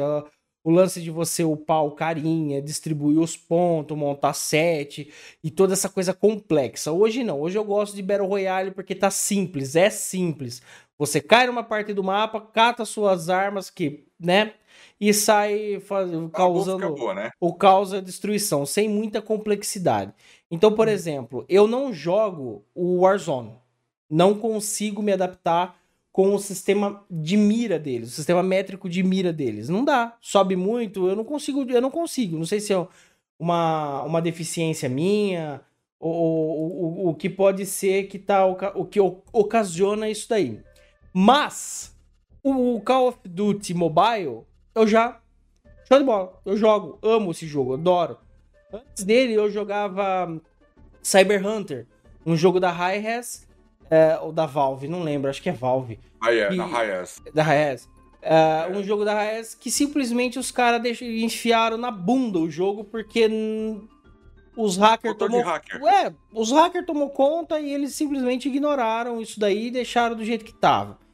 Uh, então eu gosto desse, desse tipo de jogo, jogo mais sim, simplificado. Eu sei que dá um puta, deve dar um puta de um trabalho 25, 30 vezes mais do que a criação do, do, dos jogos que você fez. Mas eu, eu já gosto mais desse tipo hoje, desse gênero hoje. Então saiu fora dos jogos de Battle Royale hoje. É, saiu fora dos jogos de first player, shot, de FPS. Eu já não, não, não domino mais. O último jogo que eu não joguei, que foi first player, foi Diablo 3. E, e o, sei lá, mano, Need for Speed, alguma coisa que eu já nem lembro mais. Então ah. esse jogo da Looney Tunes aí não. É, não, é, é um jogo, assim, pra, pra, mim que sou desenvolvedor, é um jogo de expressão, né? Que é uma propriedade inte intelectual muito forte que os caras conseguiram trazer para desenvolver no Brasil, né? Mas eles fizeram um jogo também que chama Horizon Chase, que é um jogo temático, muito assim. Muito top, cara. Horizon Conhece? Chase. Pô, brasileiro, né? É brasileiro. Horizon Chase. Corrida. Isso, de corrida. É, e eles colocaram, encaixaram no Xbox, encaixaram no, no PlayStation, né? É um, um jogo a muito, muito, que acabou dando de graça um tempo atrás, cara. É, é e, e, eles estão fazendo conteúdo até hoje para esse jogo, né? E eles lançaram também o Underbox e tal. A Underbox, na verdade, é na Unreal, né? Mas esses outros parece que é tudo na Unity. Mas assim, até eles chegarem nesse ponto de, de pegar propriedades para desenvolver ou fazer igual o Horizon Chase, é uma propriedade deles, né? O Underbox também, né? Que é um jogo que tá lindo, lindo, lindo mesmo, é uma propriedade deles. É, eles passaram por um processo assim que eles começaram a desenvolver jogos para terceiros, para empresas, foram fazendo, foram fazendo, até eles sentirem confiança de fazer o próprio jogo, investir na própria propriedade intelectual deles, sabe? Então, assim, foi um processo grande. Hoje eles são uma empresa de milhões, né? É, pô, eles fazem jogo para Cartoon Network, né? É, então eles ainda estão com esse negócio de fazer jogos em parceria e tem as propriedades intelectuais. Mas você vê, não é fácil você fazer essa comutação e fazer só jogos autorais, entendeu? É, e tem retratos, né, pesquisas que, que demonstram isso no Brasil, né? A maior parte das empresas, elas que estão no Brasil, as empresas de jogos, elas precisam dessa renda é, dos advergames, né? Que fala que são esses jogos que você faz para terceiros ali, né? Sob encomenda. Maneiro. E se fosse hoje para mim contratar o Thiago para fazer um, um, game do Papo Virtual? Não faço a menor ideia o tema. Só uma, um supositório.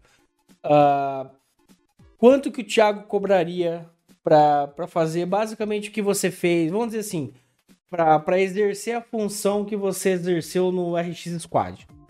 Ah, eu não compraria nada e indicaria um dos meus alunos. Um exemplo, um exemplo. Simulador de podcast. Pronto, não tem simulador de youtuber? Rapaz, é uma Simulador boa, de podcast. Verdade, Sério que existe isso aí?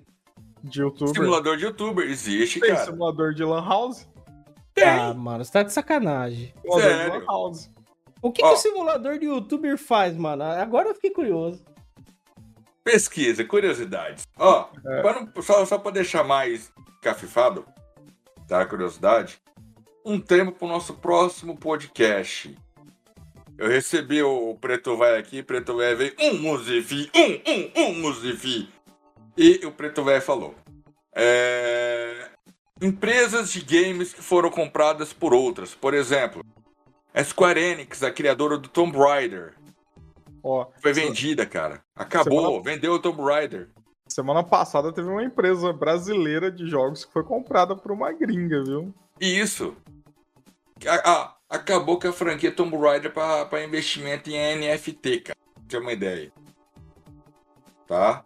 Uhum. A Bethesda, não, não é, não é, não é Bethesda. Qualquer outro que foi vendido agora, cara. Que a Microsoft comprou, tava querendo comprar, qualquer. Vocês lembram? Ah, tá perguntando pra pessoa errada. Ó, mas você sabia que assim, é igual hoje a gente já tem um panorama de desenvolvimento bem diferente no Brasil, né? Então, assim, ó, hoje, é, se você fosse me contratar, por exemplo, um profissional como eu, é, você iria competir, na verdade, com essas outras empresas, que na, na época não tinha esse cenário. Você me contrataria muito, muito facilmente naquela época, porque ninguém tava lá querendo contratar o Thiago, você não tinha um cenário para isso, né? Hoje a gente tem a possibilidade de trabalhar em home office para uma empresa de fora. Hoje, ó, ó, hoje no Brasil, não sei se você sabe, mas a gente já tem uma empresa que é de jogos que é uma unicórnio. Hum, Conhece não, unicórnio? não. Unicórnio é quando a startup ela passa a valer mais de um bilhão. Uh, ou seja, raro. Exatamente. Literalmente. aí a gente Caraca. Uma empresa de jogos no Brasil, né? Que ela tá valendo mais de um bilhão, né? Então, por exemplo, é, eu tenho. Eu, eu tive a oportunidade de tentar contratar uma pessoa para trabalhar comigo, que na época ela não, não quis, né? E hoje ela tá na, na- nesse unicórnio. Né? Então, assim. Então, é, por exemplo, aí você fala, né? Na época lá, se eu fosse contratar o cara, talvez e- essa pessoa eu contrataria, sei lá, por mil, dois mil reais. Hoje ele deve Hoje- estar ganhando, ele deve tá ganhando 10 conto lá, entendeu? Não sei, estou chutando assim. Entendeu? Mano, a matéria soltada em 2020 pela, pela G1, o link, o link de tudo isso que a gente tá falando, pessoal, vai estar disponível na página do podcast, tá no blog. Então entra aqui nesse episódio aqui se vocês tiverem ah, curiosidade. Essa empresa que o nosso amigo Thiago tá falando, ela está avaliada em 2020, lembrando que nós estamos em 2022, que é status unicórnio, ela está valendo apenas 3 bilhões. É, mais ou menos, tá bom, né? Em 2020, né? É a É. Wild. Se não me engano, ela chama Wild. Não, é o Wild. Wildle. Wild Wild Feed. Cara, não sei pronunciar isso aqui. Eu vou colocar aí, por favor, Thiago. Você que já tá por dentro é da. Wildlife. É, eu acho que é Wildlife, isso mesmo. né? Isso, isso, Isso. isso mesmo. Wildlife, exatamente, é Ó, isso aí. Ah, Quando eu tava dando aula na graduação, eu ainda comentei com os meus alunos, eles estavam com vagas abertas. Ó, sabe quantas vagas eles tinham abertas? Tava com mais ou menos 80 vagas. Você imagina? É, Então, eu, eu não sei quantos funcionários eles têm, né? Eles têm o videozinho ali mostrando e tal. É, mas, assim, se você for buscar é, nesses sites que tem os salários, mostram média de salários, a média de salários de- deles é muito alta, porque eles estão em São Paulo, são uma empresa multinacional, eles são um unicórnio, então lá você vai ganhar 7, 10, 15 mil, dependendo da, da colocação, né? Porca pipa, meus amigos. É. Ó, É, é raro aqui. mesmo. achei aqui. Microsoft compra Activ Activision Blizzard Ah, tá. Ah, tá. na maior aquisição por 70 bilhões. É, foi uma graninha aí boa também que foi investida, né? Isso. É, você vê que assim, a gente tem uma empresa grande, mas assim, perto do, do ecossistema como um todo, a gente ainda é pequeno, a gente Nossa, só tem um. é, Uhum. não, não, pelo Não amor é? de Deus. Pelo Tá. amor, cara, pelo amor de Deus, velho, ó, só pra você ter uma noção, uma empresa brasileira ser avaliada em 3 bilhões, isso em 2020, ou que, ou, sei lá, que ela custe 4 hoje, meu, além de ser um motivo de orgulho pro Brasil, é, é realmente um unicórnio, mano, é... Cara, e uma coisa que eu falo, falta investimento nessas empresas aqui no Brasil, cara, oportunidade. Se essa é um unicórnio, imagina quantas outras nós temos aqui tentando ser, cara. Tem um aluno meu, não, um, um aluno meu não, do, do, do, do aqui do IF. O cara criou o, o jogo Bambam, que é de terror. É sério.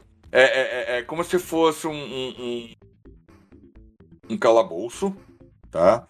E você vai andando, encontrando potes de whey protein. Ai, meu Deus, já, já falou Sério? desse, você falou desse jogo. né? E aí você chega num lugar e vai jogando pote de whey protein dentro do fogo. Hum, Aí chega um monstro Bambam, que é o Bambam do BBB.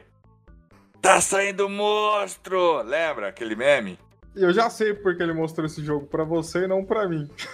E sai correndo atrás do cara. Aí você tem que sair desesperadamente caçando os 10 potes de whey protein pra tentar matar o Bambam. É muito legal essa, essa, essa E tem, e tem vários youtubers que fizeram live desse game, cara, pra você ter uma ideia. Olha aí que Muito legal, cara. Eu falo, falta investimento, cara, falta reconhecimento. É. Entendeu? É, é que assim, cara, eu, eu entendo que falta investimento da parte, principalmente da parte. Ele podia inventar uma lei Juan, Juan Gamer, né? Mas. Por que não? É, poderia, poderia, claro. Isso aí vai aquecer a indústria nacional exportando mão de obra para outros países, inclusive. Mas, assim, o problema, cara, é investimento de capital fechado. O cara sabe fazer, o Thiago sabe fazer. Imagine se o Thiago tivesse um investimento de capital fechado de 50 mil reais. O que, que ele não teria feito? Entendeu? Essa, essa é a questão. O- a- a- é que nem eu fazendo o site. Eu, eu, eu não tive investimento, a não ser tempo, paciência, você entendeu? De ficar vendo, correndo atrás e resolvendo os problemas e bugs e tal, e adaptando tudo aquilo para smartphone. Eu tive um. O cara. eu- eu- hoje eu tenho um portfólio que eu sou. Hoje, graças a Deus, hoje, isso aqui o pessoal tá sabendo agora, eu sou contratado por uma pessoa fora do país para poder desenvolver site para elas. Eu tô com o primeiro projeto com eles e se Deus quiser. É exclusivo É, é exclusivo, ninguém tava sabendo. Cadê, cadê o- a musiquinha? É, infelizmente eu não tenho uma mesa de som. É, duro que, é- duro que é verdade. Hoje, hoje eu tô com um projeto na mão para uma empresa gringa. Eu tô desenvolvendo uma loja virtual para uma empresa da Flórida, nos Estados Unidos. Então, tipo assim, eu tive. Mas por que que eu tô fazendo isso? Primeiro, momento certo, lugar certo. Esse foi o, a premissa de tudo. E segundo, eu tinha um portfólio. Se o caso, às vezes, o- muita, hoje, hoje no mundo da informática, Ah, infelizmente, a gente, a gente esbarra numa muralha aonde a galera faz questão de mostrar só o que é bonito. O cara ganhando dinheiro, passeando por outros países com iate, a porra toda. O outro maluco comprando um Tesla na puta que pariu. Mas ninguém mostra o, o- o caminho das pedras. Ninguém, todo mundo, todo mundo, cara, de uma maneira generalizada mesmo, entra numa faculdade ou entra num curso profissionalizante na ilusão da ideia de que vai sair de lá criando um Battlefield. uhum. É Sim. aquela, é, é aquela que- velha história, né? Venda, a, a venda do, do curso Python impressionador. Após terminar o curso, você vai ser contratado ganhando, sei lá, 10 mil reais. Aí o cara, porra, Mas vou fazer aí, esse curso. Né? isso aí é uma coisa que eu falo bastante, né? Falo, falo bastante com os meus alunos, né? Que você tem que estar preparado, né? Para quando a oportunidade aparecer, se agarrar, né? Porque assim, eu fico com muita dó vendo às vezes os alunos, né? Que é, é, não se preparam, né? Fica ali, ah, quer entrar, quer entrar. Chega o momento, não está preparado, não tem o portfólio, né? Essa área de jogos é muito assim também. Aí perde uma oportunidade por causa disso. às vezes ele sabe, mas ele não consegue mostrar e convencer que ele é capaz de captar aquela oportunidade igual você fez, né? E como eu sei, eu já também fui professor, só que de escola particular, uh, profissionalizante, porque eu não tenho mestrado, essas porra toda que vocês têm aí, eu não, teve, eu, não, eu não tive capacidade, essa é a verdade, eu tenho muito problema com estudo. Eu tenho dislexia, então para mim tudo é desestimulante, desanimador e só ladeira abaixo. Então, o pouco dos o pouco dos alunos, o pouco dos alunos que eu tive, eu vou acabar quebrando esse fone cara aqui. O pouco dos alunos que eu tive, é... eu falava a mesma coisa. Eu falei, velho, você tá estudando, você quer trabalhar com o que? Ah, eu quero ser secretária. Show de bola. É um, puta, é um ramo que também é muito pedido no Brasil. Mas sabe qual que é o problema de você ser secretária? Ela falou assim, qual? Se você não chegar na sua casa e você não fazer o que você aprendeu aqui, e além do que você aprendeu aqui, você não vai exercer a função de secretário. E se você exercer, você não vai exercer ela dignamente. Porque amanhã, hoje, é tudo maravilha. Você tá com, com o cursinho aqui, você tá aprendendo a fazer uma paradinha de Excel. Uma tabelinha básica. Amanhã você vai entrar numa empresa que o seu chefe vai falar assim, viu, você tem Excel? Tenho. Tem o curso de Excel, ah, beleza. Então eu quero uma, uma tabela onde você vai usar função C, função soma, a função da puta que pariu. E você vai fazer o quê? Se você não chega na sua casa e não treina? Junta eu... a rezar. Exato, não vai fazer. A mesma coisa é a parte do site. Os caras falam pra mim, pô, Caio, tô vendo. Isso daí é real, tá? Isso, aí, isso é uma história real recente. Caio, eu tô vendo que você mudou seu Instagram, você colocou a sua empresa lá. É, pô, bacana, ficou maneiro pra caramba, show de bola. Viu, quanto que você ganha por mês? Eu jogo abertamente, eu falo, eu ganho só de desenvolvimento de site, que é um hobby, eu ganho 2 mil por mês, só de desenvolvimento de site. E falou, pô, bacana, cara, nossa, eu vou começar a desenvolver site, o que, que eu tenho que aprender? Parece aquela velha história, né? Aí eu li Cargo pra... pra informática, você tem que fazer várias coisas, inclusive fazer café. O que, que eu tenho que aprender? Eu falei assim, cara, hoje eu não programo, eu não faço linguagem estrutural, eu não sei fazer, tenho dificuldade em aprender, mas se você apontar para mim, eu sei caçar e sei te mostrar o que, que cada recurso faz. Eu só não sei passar da minha mente pro papel, mas ler o que tá escrito eu sei. Então você tem que aprender HTML, CSS, JavaScript, jQuery, Ajax, MySQL, PostgreSQL, uh, PHP, principalmente. Aí você vai juntar tudo isso daí e você vai começar a fazer. Nossa, eu tenho que aprender tudo isso. Eu falei assim, não, não, isso é o que você tem que saber. Aprender é outra situação, é outra coisa. Aí você vai aprender como funciona uma biblioteca, aonde, vamos por assim, Bootstrap é uma biblioteca. Aí você vai aprender como ela funciona, você vai fazer, aí você vai ap aprender como que funciona um CRM, aí você vai aprender, aí começa a fase do aprendizado. Mas até então você só vai procurar saber como se informa. E isso daí desanima qualquer um, mas é melhor do que você vender uma coisa que não existe. Eu vejo dessa não forma. Faça, não faça igual Bill Gates, que vendeu uma, o sistema operacional e não tinha nem ideia do que ia entregar é, então, para a IBM. Nesse, por exemplo, nesse, nessa formatação desse curso superior lá, é, isso aí é uma das coisas assim, que tinha muito em mente, né? Então, por exemplo, os alunos, é, uma, uma, das coisas que, que mal fazer é colocar os alunos no, no chão, né? Ah, quero fazer um FPS, um MOBA tal. Pera aí, senta aqui, ó. Vamos ver que tipo de jogo que a Wildlife tá fazendo, que a Aquiles está fazendo. Poxa, uma empresa lá igual a, a Aquiles tem 70, 80, deve estar tá com 100 funcionários e fazendo aquele jogo lá de corrida retrô. Uhum. Peraí, então peraí, você tá me dizendo, você que tá começando a estudar agora, tá no segundo semestre, você quer fazer um FPS realista, e os caras estão com 80 pessoas lá, né? E a, não sei se vocês chegaram a ver os jogos da Wildlife. Não, não. Não realistas, não. Vê não. qual que é o jogo que, que eles têm mais sucesso, que é o, acho que o Tennis Clash. É um jogo mobile. Nossa. Aí tem o Suspects também, que é como se fosse aquele. Ah, o Among Us deles, né? Como se fosse um Among Us.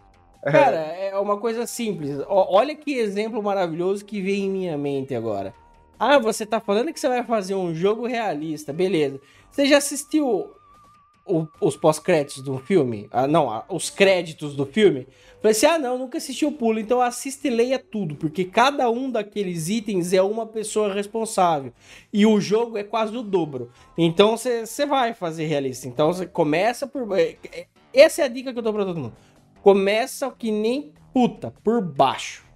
Aí você vai fazer o seu portfólio você vai buscar a sua melhoria. Gostou do exemplo, né, Tiago? É foda. ah, um grande exemplo, que eu não sei se esses vídeos aí. Conhece o Ratão? Sim, Ou sim. o Douglas? Eu sou Douglas. Ah, Né? tá, tá. Ele tava criando um FPS. FPS não, um, um jogo de RPG, né? Estilo Genshin Impact, dentre outros aí. E o maior ah, investidor do cara literalmente morreu. Ele perdeu o cara que tava bancando o jogo dele. Vixe, que Tava- foda. Tava no, no, no- no beta, cara, quase pros finais. Ele parou o jogo. Puta, que Mas bad. ele tá fazendo outro, né? Ele colocou agora em, em crowdfunding. Não, mas acabou, parou. Não sei, não sei como que tá. A, a, a, a empresa dele, basicamente, ele voltou até a programar. Né? Ó, A galera que investiu grana e tá devolvendo todo o dinheiro pra galera, pra todo mundo que apoiou ele.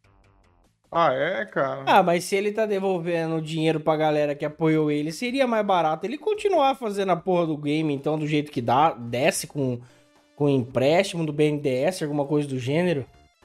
Então, cara, mas tá devo... diz ele que ia devolver toda a grana pra galera, né? Não Agora, vai devolver bosta nenhuma. Não, tava, tava, tava devolvendo. ó, olha as coincidências. Lembra que eu te perguntei do, do Alisson, que você tava perguntando? Lembra do Alisson? Que você falou agora há pouco que você tinha um amigo? O Ah, Alisson? sim, eu, eu. perguntei do Alisson. É. Então, o Alisson, é, se não tô enganado, foi o que fez uma das músicas do, do RX Squad, com um outro parceiro dele. Se não tô enganado, foi o Alisson. O Alisson trabalha com Ratão. Hoje ele trabalha com Ratão. Ele fez a música do RX, né? Se não tô enganado, foi ele. É, e aí ele hoje é, trabalha nesse projeto do, do Ratão. Né? Até- é. E aí ele. E aí ele tem uma história também muito legal, porque ele, ele também tem canal no YouTube, assim, ele mexe com, com essas coisas, mas ele não, não se expõe tanto. Mas ele fez um jogo que chama o, é o Eternal Hope, que tá na Steam também, e eles conseguiram é, que esse jogo fosse validado para entrar no Xbox, né? Porque eu não sei se você sabe, para colocar um jogo no celular, qualquer um coloca. No Xbox o pessoal tem que aprovar para entrar lá. E eles conseguiram essa aprovação. Aí Uhum. eles lançaram esse jogo na Steam, não sei se lançaram no Xbox. E aí ele conheceu o Ratão e tá trabalhando com o Ratão nesse projeto RPG deles aí. Mas é, até o último momento que eu vi, esse projeto ele tava em campanha coletiva e eles acho que já tinham batido a meta. Não tinham? Então, não sei. É Eternal Hope ou Return? Eternal. Eternal. O único Eternal que aparece é Eternal Edge, é. Eternal Return, Titan Request e Deixa eu tal. ver. Deixa eu ver se é isso mesmo, né? Mas Ah, é... é uma, é uma galera de peso, né, rapaz? É um negócio assim que custa realmente caro, que nem a história do anime. Eu achei que era um, um recurso mais em conta pra produzir 20 minutos, mas 70 pila é. Imagine fazer um jogo desse, o quanto o cara, quantos milhões o cara não desembolsa, cara. Puta que pariu. é. Ué, muitos é, youtubers estão partindo pra essa, né, cara? O próprio Selbit criou o joguinho dele, né? Também deve ter ganhado uma graninha boa. É que assim, eles têm um, um caso diferente, que eles têm já uma, uma, uma gama ali de pessoas, né? Uma, uma massa ali pra bancar o jogo, né? É diferente Uhum. da gente ter uma ideia e Sim, desenvolver. Não, né? sim, o cara sim. tem dinheiro não e tenha tem dúvida. Não tenha dúvida. E, mas, mas, por exemplo, assim, é, é interessante porque é, você vê, aquele outro caso que eu citei lá, né, do, do outro colega que eu tive oportunidade de tentar contratá-lo, ele não quis e hoje ele tá na, na Kids. Igual o outro rapaz, foi também agora, desenvolveu é, um, um projeto lá comigo antes e hoje tá lá com o Rato Borrachudo, né? Então, assim, a gente veio, né, de um, de um momento que se tinham poucos profissionais e os profissionais que ficaram eles obviamente prosperaram, né, nesse ambiente, né? Então, assim, você vê dois casos que eu citei de né, pessoas bem-sucedidas aí. É, eu, eu, eu, vou mandar aqui o link para vocês do jogo do, do rato na. Ah, achei. É, você é. mandou. E uma coisa interessante, Thiago, é o seguinte: é... resiliência, né? Principalmente a resiliência, cara, que eu falo. Porque muitas pessoas pensam que partem para a programação, criação de games ou criação de conteúdo, acho que já vai estourar, né? Mas foi o que o Caio falou, cara. A, a galera não vê aquela velha história. Todo mundo é, conta os copos que eu bebo, mas não vê os tombos que eu levo. Né? Sim. E acho, pô, cara, você teve sorte. Porra, é, é... Entendeu? Então, isso que, que, muita gente não vê, cara. Ah, mas isso daí eu ninguém vê. falta isso, né, é, cara? Isso falta... Ninguém, ninguém vê. Mas sabe por que, que ninguém vê? Porque quando você, você vai chegar para fazer um curso numa faculdade, você é iludido, mano. Você é iludido que você vai sair com emprego, você é iludido de que. É... Cara, eu comecei a fazer faculdade de gestão da tecnologia, como eu já falei inúmeras vezes. E eu abandonei o curso por dois motivos. Primeiro, porque eu peguei nojo. Porque você ia vaga de estágio para pagar 800 contos, você tinha que saber pelo menos cinco linguagens de programação barra estruturação. E, sinceramente, 800 contos, se eu sei, se eu sei fazer em cinco linguagens diferentes, incluindo dois bancos de dados, eu não saio da cadeira por menos de 2,5. Mas nem com menos do que isso aí, eu, não, eu fico em casa, que eu ganho mais dinheiro, você entendeu? Uhum. E Exato. tenho menos dor de cabeça também. Menos dor de cabeça. Claro. Então, o pessoal, o próprio marketing em cima do, do, do curso, em cima do, é muito apelativo pro quanto você vai ganhar de dinheiro, é muito apelativo pro, pra galera que tá, tipo, querendo ingressar na área e vai falar assim, nossa, porque o, o Marquinhos, que é meu, meu sobrinho, hoje ele tá rico, ele ganha 13, 14 mil reais por mês e ele é programador. O cara nem é. Mano, se ele for programador com 15 mil, ele é um pleno. Você entendeu? Então ele já é outro nível. Uh, então, é essa, essa, é, essa falsa sensação de que eu vou ficar rico é que vai uh, é o que atrai a galera pro lado, pro lado errado do curso. Aí você começa um curso com 50 pessoas e termina ele com 10. Lá pro lado negro da. da é, da é muito mal. É muito, a divulgação é muito errônea, cara. A divulgação é muito mal. É muito mal feita, é muito mal estudada. Ninguém joga limpo. Você vai vender um curso hoje, o pessoal fala, não, porque é emprego garantido, que é a área que mais cresce, que não sei o que lá, e com, com falta profissional na área, falta porra nenhuma. O que falta é gente qualificada, gente sem portfólio, gente com portfólio para apresentar, você entendeu? Então a pessoa ela acha, que nem o Thiago, ele acha, ele começou a fazer faculdade nesse sistema. Se ele não tivesse metido a cara e botado alguma coisa online, pô, ele ia para frente, não ia, velho, não ia. Então ele tem que fazer por conta, tem que se fuder ali para ter material para apresentar. Hoje é isso daí que manda. Ah, eu faço o site, beleza. Vou lá, o cara contrata o maluco lá, paga 500 conto pro maluco, ele entrega um site feito em HTML e CSS. Não, não existe isso. O que dá raiva também, que, ô, Caio, não sei se você concorda, vamos supor, é, na era da, da o início assim, da informática, vamos falar. Formatação. Porra, cara, eu cobrava 70, 90 pila para formatar. Aí chega o Joãozinho, cobra, sei lá, 30 reais mais uma paçoquinha. Formata pro cara e instala vários programas. Porra, meu, se valoriza, cara. Mas isso é, daí mas... eu não posso culpar, eu não posso culpar isso daí, porque o cara tá começando e ele tem que fazer o nome dele. É natural cobrar mais barato. Não, natural, não, eu natural. sei, eu sei, barato. Mas porra, não, não mendiga, né, cara? Não, mas isso aí vai existir. A prostituição, mano, ela vai existir em qualquer área de negócio. Isso daí, porque você não. Eu hoje eu não pego máquina por menos de 90 reais pra formatar. Ah, mas o moleque cobra 40, leva nele e depois você traz em mim. Porque eu sei que vai voltar. Eu sei, eu, eu garanto o meu serviço, eu tenho qualidade, eu tenho prazo de entrega. Entendeu? Agora, eu também não vou culpar o cara por estar tá cobrando 40 pila, porque eu já fui esse cara. Eu não comecei cobrando 90 conto, mano. Eu não come... Na época era 50, né? Eu não comecei cobrando 50, eu comecei cobrando 20. Eu queria pegar porque a pessoa tá pegando experiência. Depois ela sobe o preço, isso daí é normal. Mas agora fazer que nem fa as faculdades hoje fazem, as, as, as faculdades não, perdão. Uh, os anúncios de emprego fazem, principalmente dentro das faculdades, vaga de estágio, 800 contos, 5 linguagens de programação, mano, isso não existe, isso é até desumano. É, é isso. Sabe por que, que eles fazem isso aí? Sabe por quê? Por exemplo, tá acontecendo em vários empregos, tá, tem algumas faculdades elas preferem pegar um, um técnico, tá? Do que pegar, por exemplo, um, um, um, mestre, vamos falar. O que ela paga pro mestre, ela paga dois, três técnicos. Só que ele exige a mesma coisa do que vai exigir do mestre. E aí que tá a, a, a, mendigar, a mendigagem que eu falei.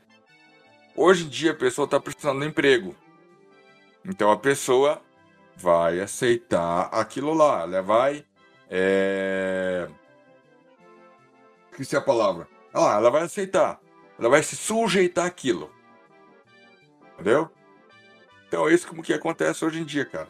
É, esse, esse, nessa linha que vocês estavam comentando aí, por exemplo, é, igual, jogos a gente sempre faz bastante propaganda, mas eu, eu sempre tive também muito cuidado, né, para não ficar vendendo coisas que, que não eram, né, mas por exemplo, lá é, eu fiquei um ano e pouco na coordenação. Nesse primeiro, nesse primeiro ano que eu fiquei ali, é, a gente conseguiu uma coisa assim que é um pouco inédita, né? Que é, a gente tinha mais ou menos mais ou menos 15 bolsas de estágio quando a gente terminou o primeiro ano, né? E a gente tinha 20 alunos. Hã? A gente tinha 20 bolsas de, é, 15 bolsas de estágio e a gente tinha 20 alunos no curso primeiro Legal, ano de curso. Você entendeu? E aí o que, que aconteceu? Sobrou bolsa. Sobrou bolsa, né? Então, assim, é, por ser uma área nova, é, por não ter empresas ali, aí ia rolando as parcerias, né? E, e, criando demanda. Então, até hoje, né? A gente tem produto que foi criado ali daquela época. Então, assim, tem áreas que são mais promissoras, mas também não é a área em si, né? Você tem que saber trabalhar, tem que ter um cuidado, tem que saber maturar aquilo. Então, por que, que isso rolou de um jeito legal? Porque, obviamente, eu trouxe toda aquela, aquelas pedradas que eu tomei quando eu estava desenvolvendo na estruturação desse curso. E aí você vê, um ano e meio de curso, a gente tinha, os alunos já tinham criado um jogo, né? Então, assim, na metade do curso, os alunos tinham criado um jogo que a instituição já queria até fazer o registro dele. E um pouco antes dali, a gente já tinha é, cerca de, de 15 bolsas de estágio para os alunos, né? Então, assim, é...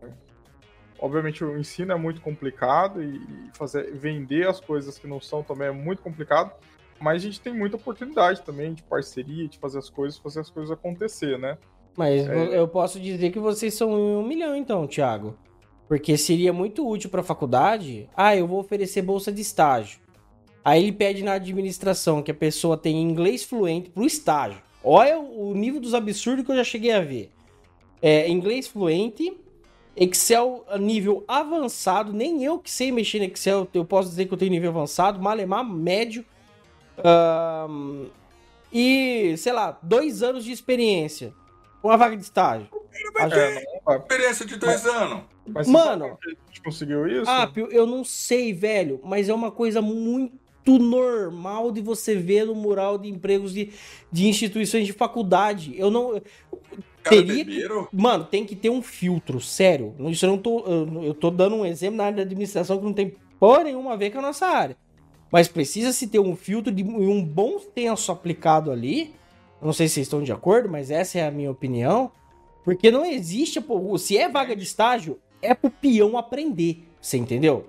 É a oportunidade dele aprender como a coisa funciona e, e, e buscar conhecimento. Aí os caras pedem na área da informática o estágio com cinco linguagens de programação, três bancos e ainda me coloca desejável Oracle. Eu juro por Deus, eu, te, eu pensei em tacar uma bomba na empresa do cara.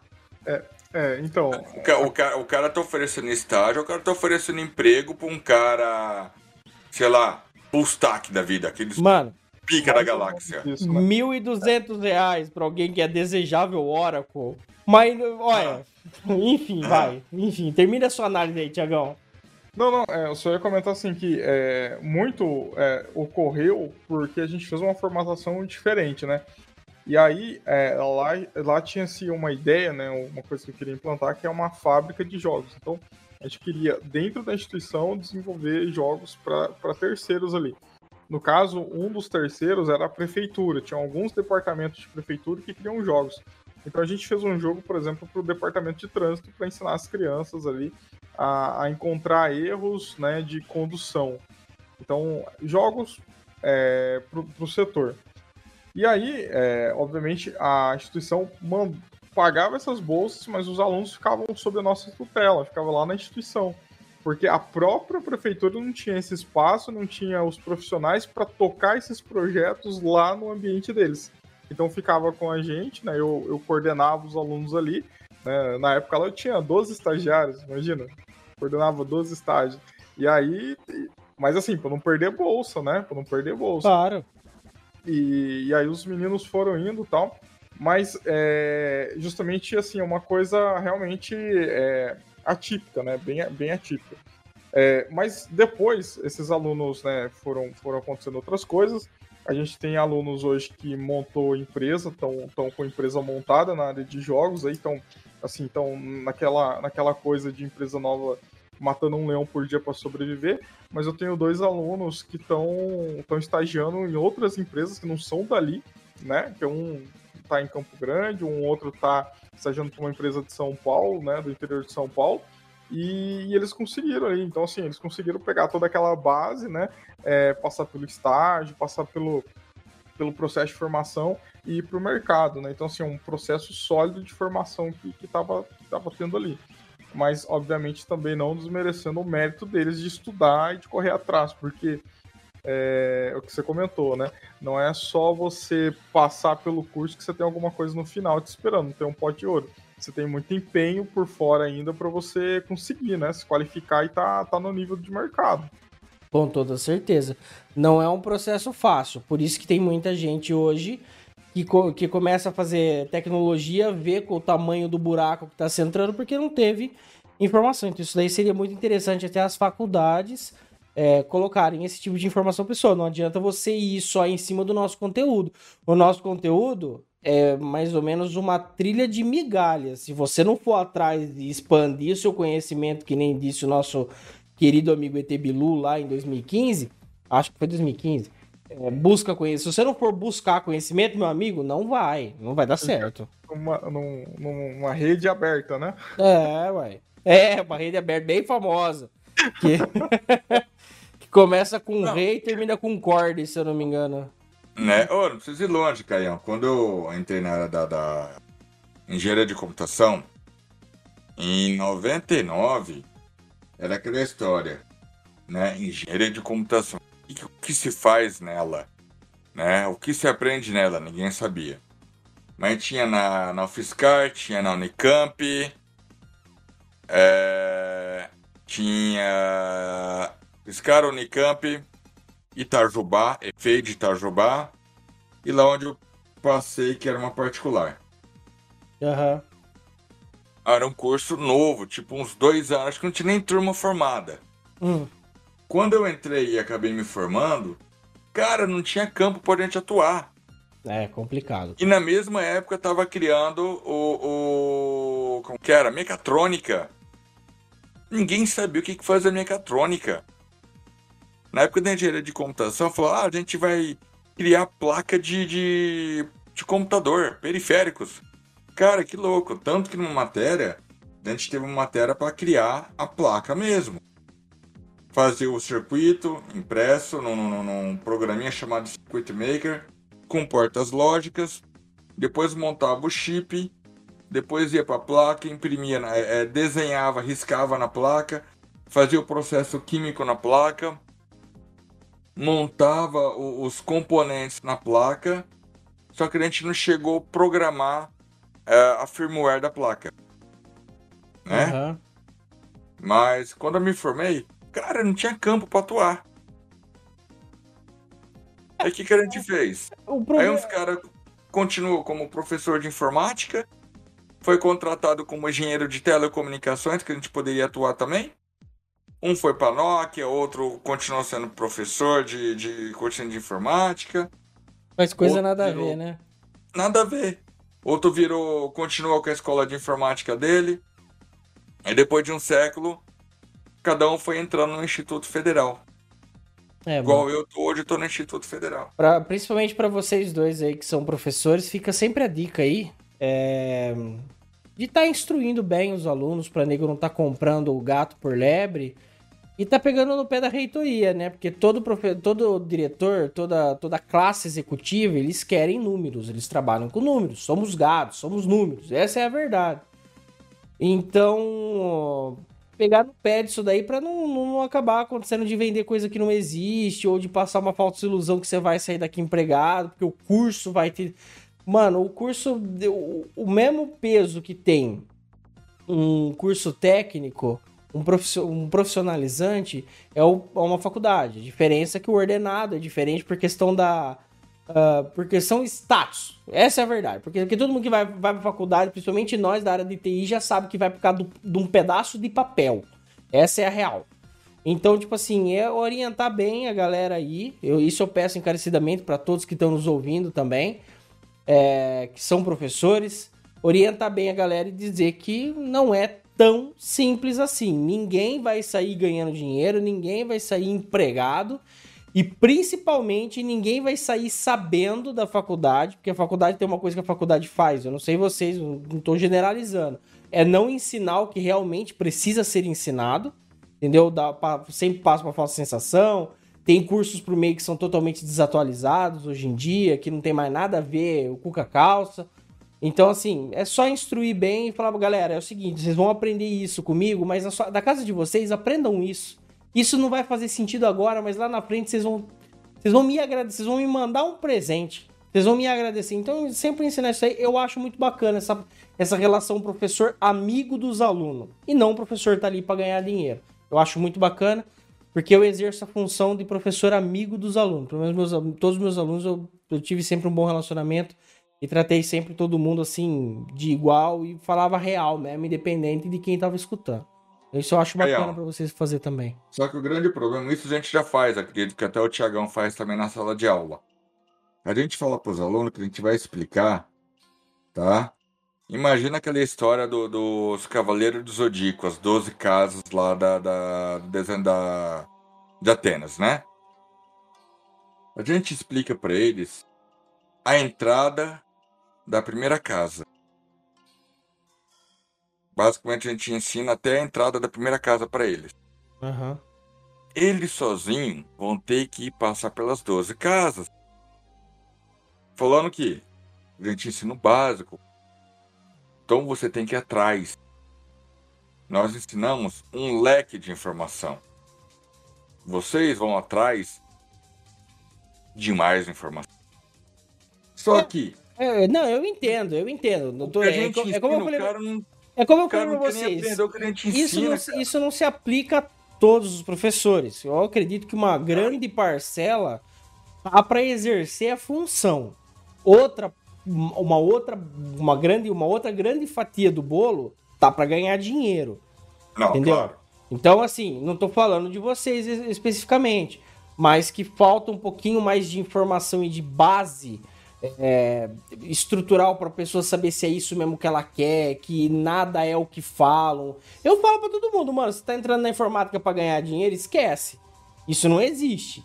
Você vai trabalhar que nem um camelo. E detalhe, não conheço ninguém que trabalhe com informática, ninguém que seja normal, que não tenha depressão e que não tenha, que não seja careca. Sério, não conheço ninguém do mundo da informática que seja um modelo de exemplo. Você entendeu? Não conheço. Nossa, de viciado em café. É, então, é alguma coisa de errado a informática vai fazer com a tua vida e é irreversível.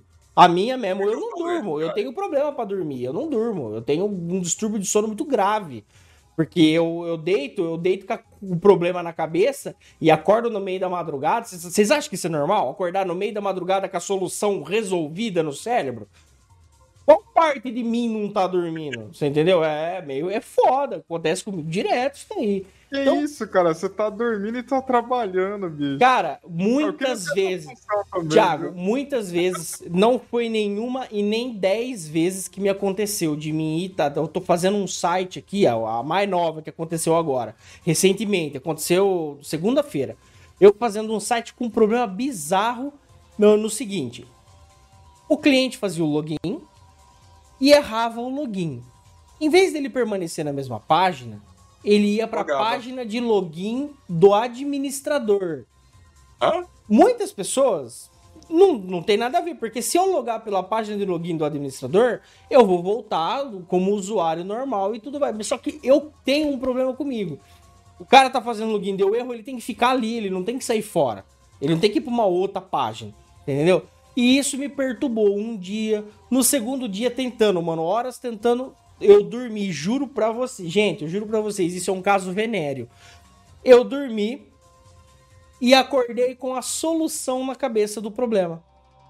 Sentei no cômodo. Claro que eu já, eu já estou acostumado com esse tipo de situação. Eu não fiz que nem das outras primeiras vezes de levantar e ir resolver o problema, porque eu tenho uma outra vida de CLT também. Eu não faço só site, eu não vivo só disso por enquanto. Levantei, fui trabalhar e aquele negócio perturbando o meu cérebro, perturbando, perturbando, eu não consegui trabalhar direito. Cheguei em casa no almoço, sentei no computador, fiz uma parte, fui trabalhar de novo. Não consegui trabalhar direito de novo porque aquilo tava me remoendo, tava me comendo. Cheguei em casa, tomei um banho, sentei no PC em 10 minutos eu resolvi o problema. Aí eu não preciso ir longe. Chegou, lembra quando, quando eu assumi o Instituto Federal. Fui diretor fui diretor de uma bagaça, cara. Eu falei, consegui, quem manda nessa bagaça sou eu. Consegui falar isso uma época. Lembra, Tiagão? Uhum. Rapaz, de madrugada, minha esposa falava: Ah, por quem que é fulano? Que história é essa de assinar? Que relatório? Eu falava dormindo, cara. Que eu tenho que assinar o um relatório, eu preciso conversar com a direção de ensino. Eu preciso realizar a compra de tal coisa. Cara, eu tava desse jeito. É, é cruel, é cruel. Eu entendo porque eu passo por isso direto. Eu não sei se o Thiago já passou por isso, mas eu passo por isso. é, tá começando a perder o cabelo, então você tá no caminho certo, filho. É cabelo branco, depressão, ansiedade, é. tá no caminho certo. Cabelo branco, tudo bem, mas barba branca, cara. É, antigamente, era, antigamente era um pelo branco na barba. Hoje em dia é uma barba. É, é um pelo preto na barba, cara. Cara, uns são mais fodidos do que outros. Então, então. segue o fluxo. Pessoal, né? pessoal, já estamos quase com duas horas de, de, de, podcast. Então vamos encerrar por aqui, porque senão não vai ter ouvinte que tenha saco para isso. Eu tava até pensando em dividir no meio, porque o assunto tá bom, tá legal. Eu acho interessante, Caião. Tiago, eu espero, sinceramente, cara, que você volte é, a fazer participação mais alguma, mais alguma ou mais algumas vezes aí. Muito obrigado. Que sua carreira decole cada dia mais aí no ramo da, da do, do, do, do ensino. Opa, obrigado, cara. Foi um prazer estar aí com vocês. Foi muito divertido, muito legal. E teve até umas coisas que foi anotando, aí a gente foi mudando de assunto, eu acabei não falando. É, mas fica para um próximo aí que, que vamos, vamos fazer um repeteco aí. Para quem nos segue, muito obrigado a todos que chegaram até o final desse podcast. E não deixe de seguir as nossas redes sociais: Facebook, YouTube e Twitter.com barra Papo Virtual. Um abraço para vocês. Caio ficando por aqui. Falou, valeu! Carnelo se despedindo. Até mais. Fui. galera.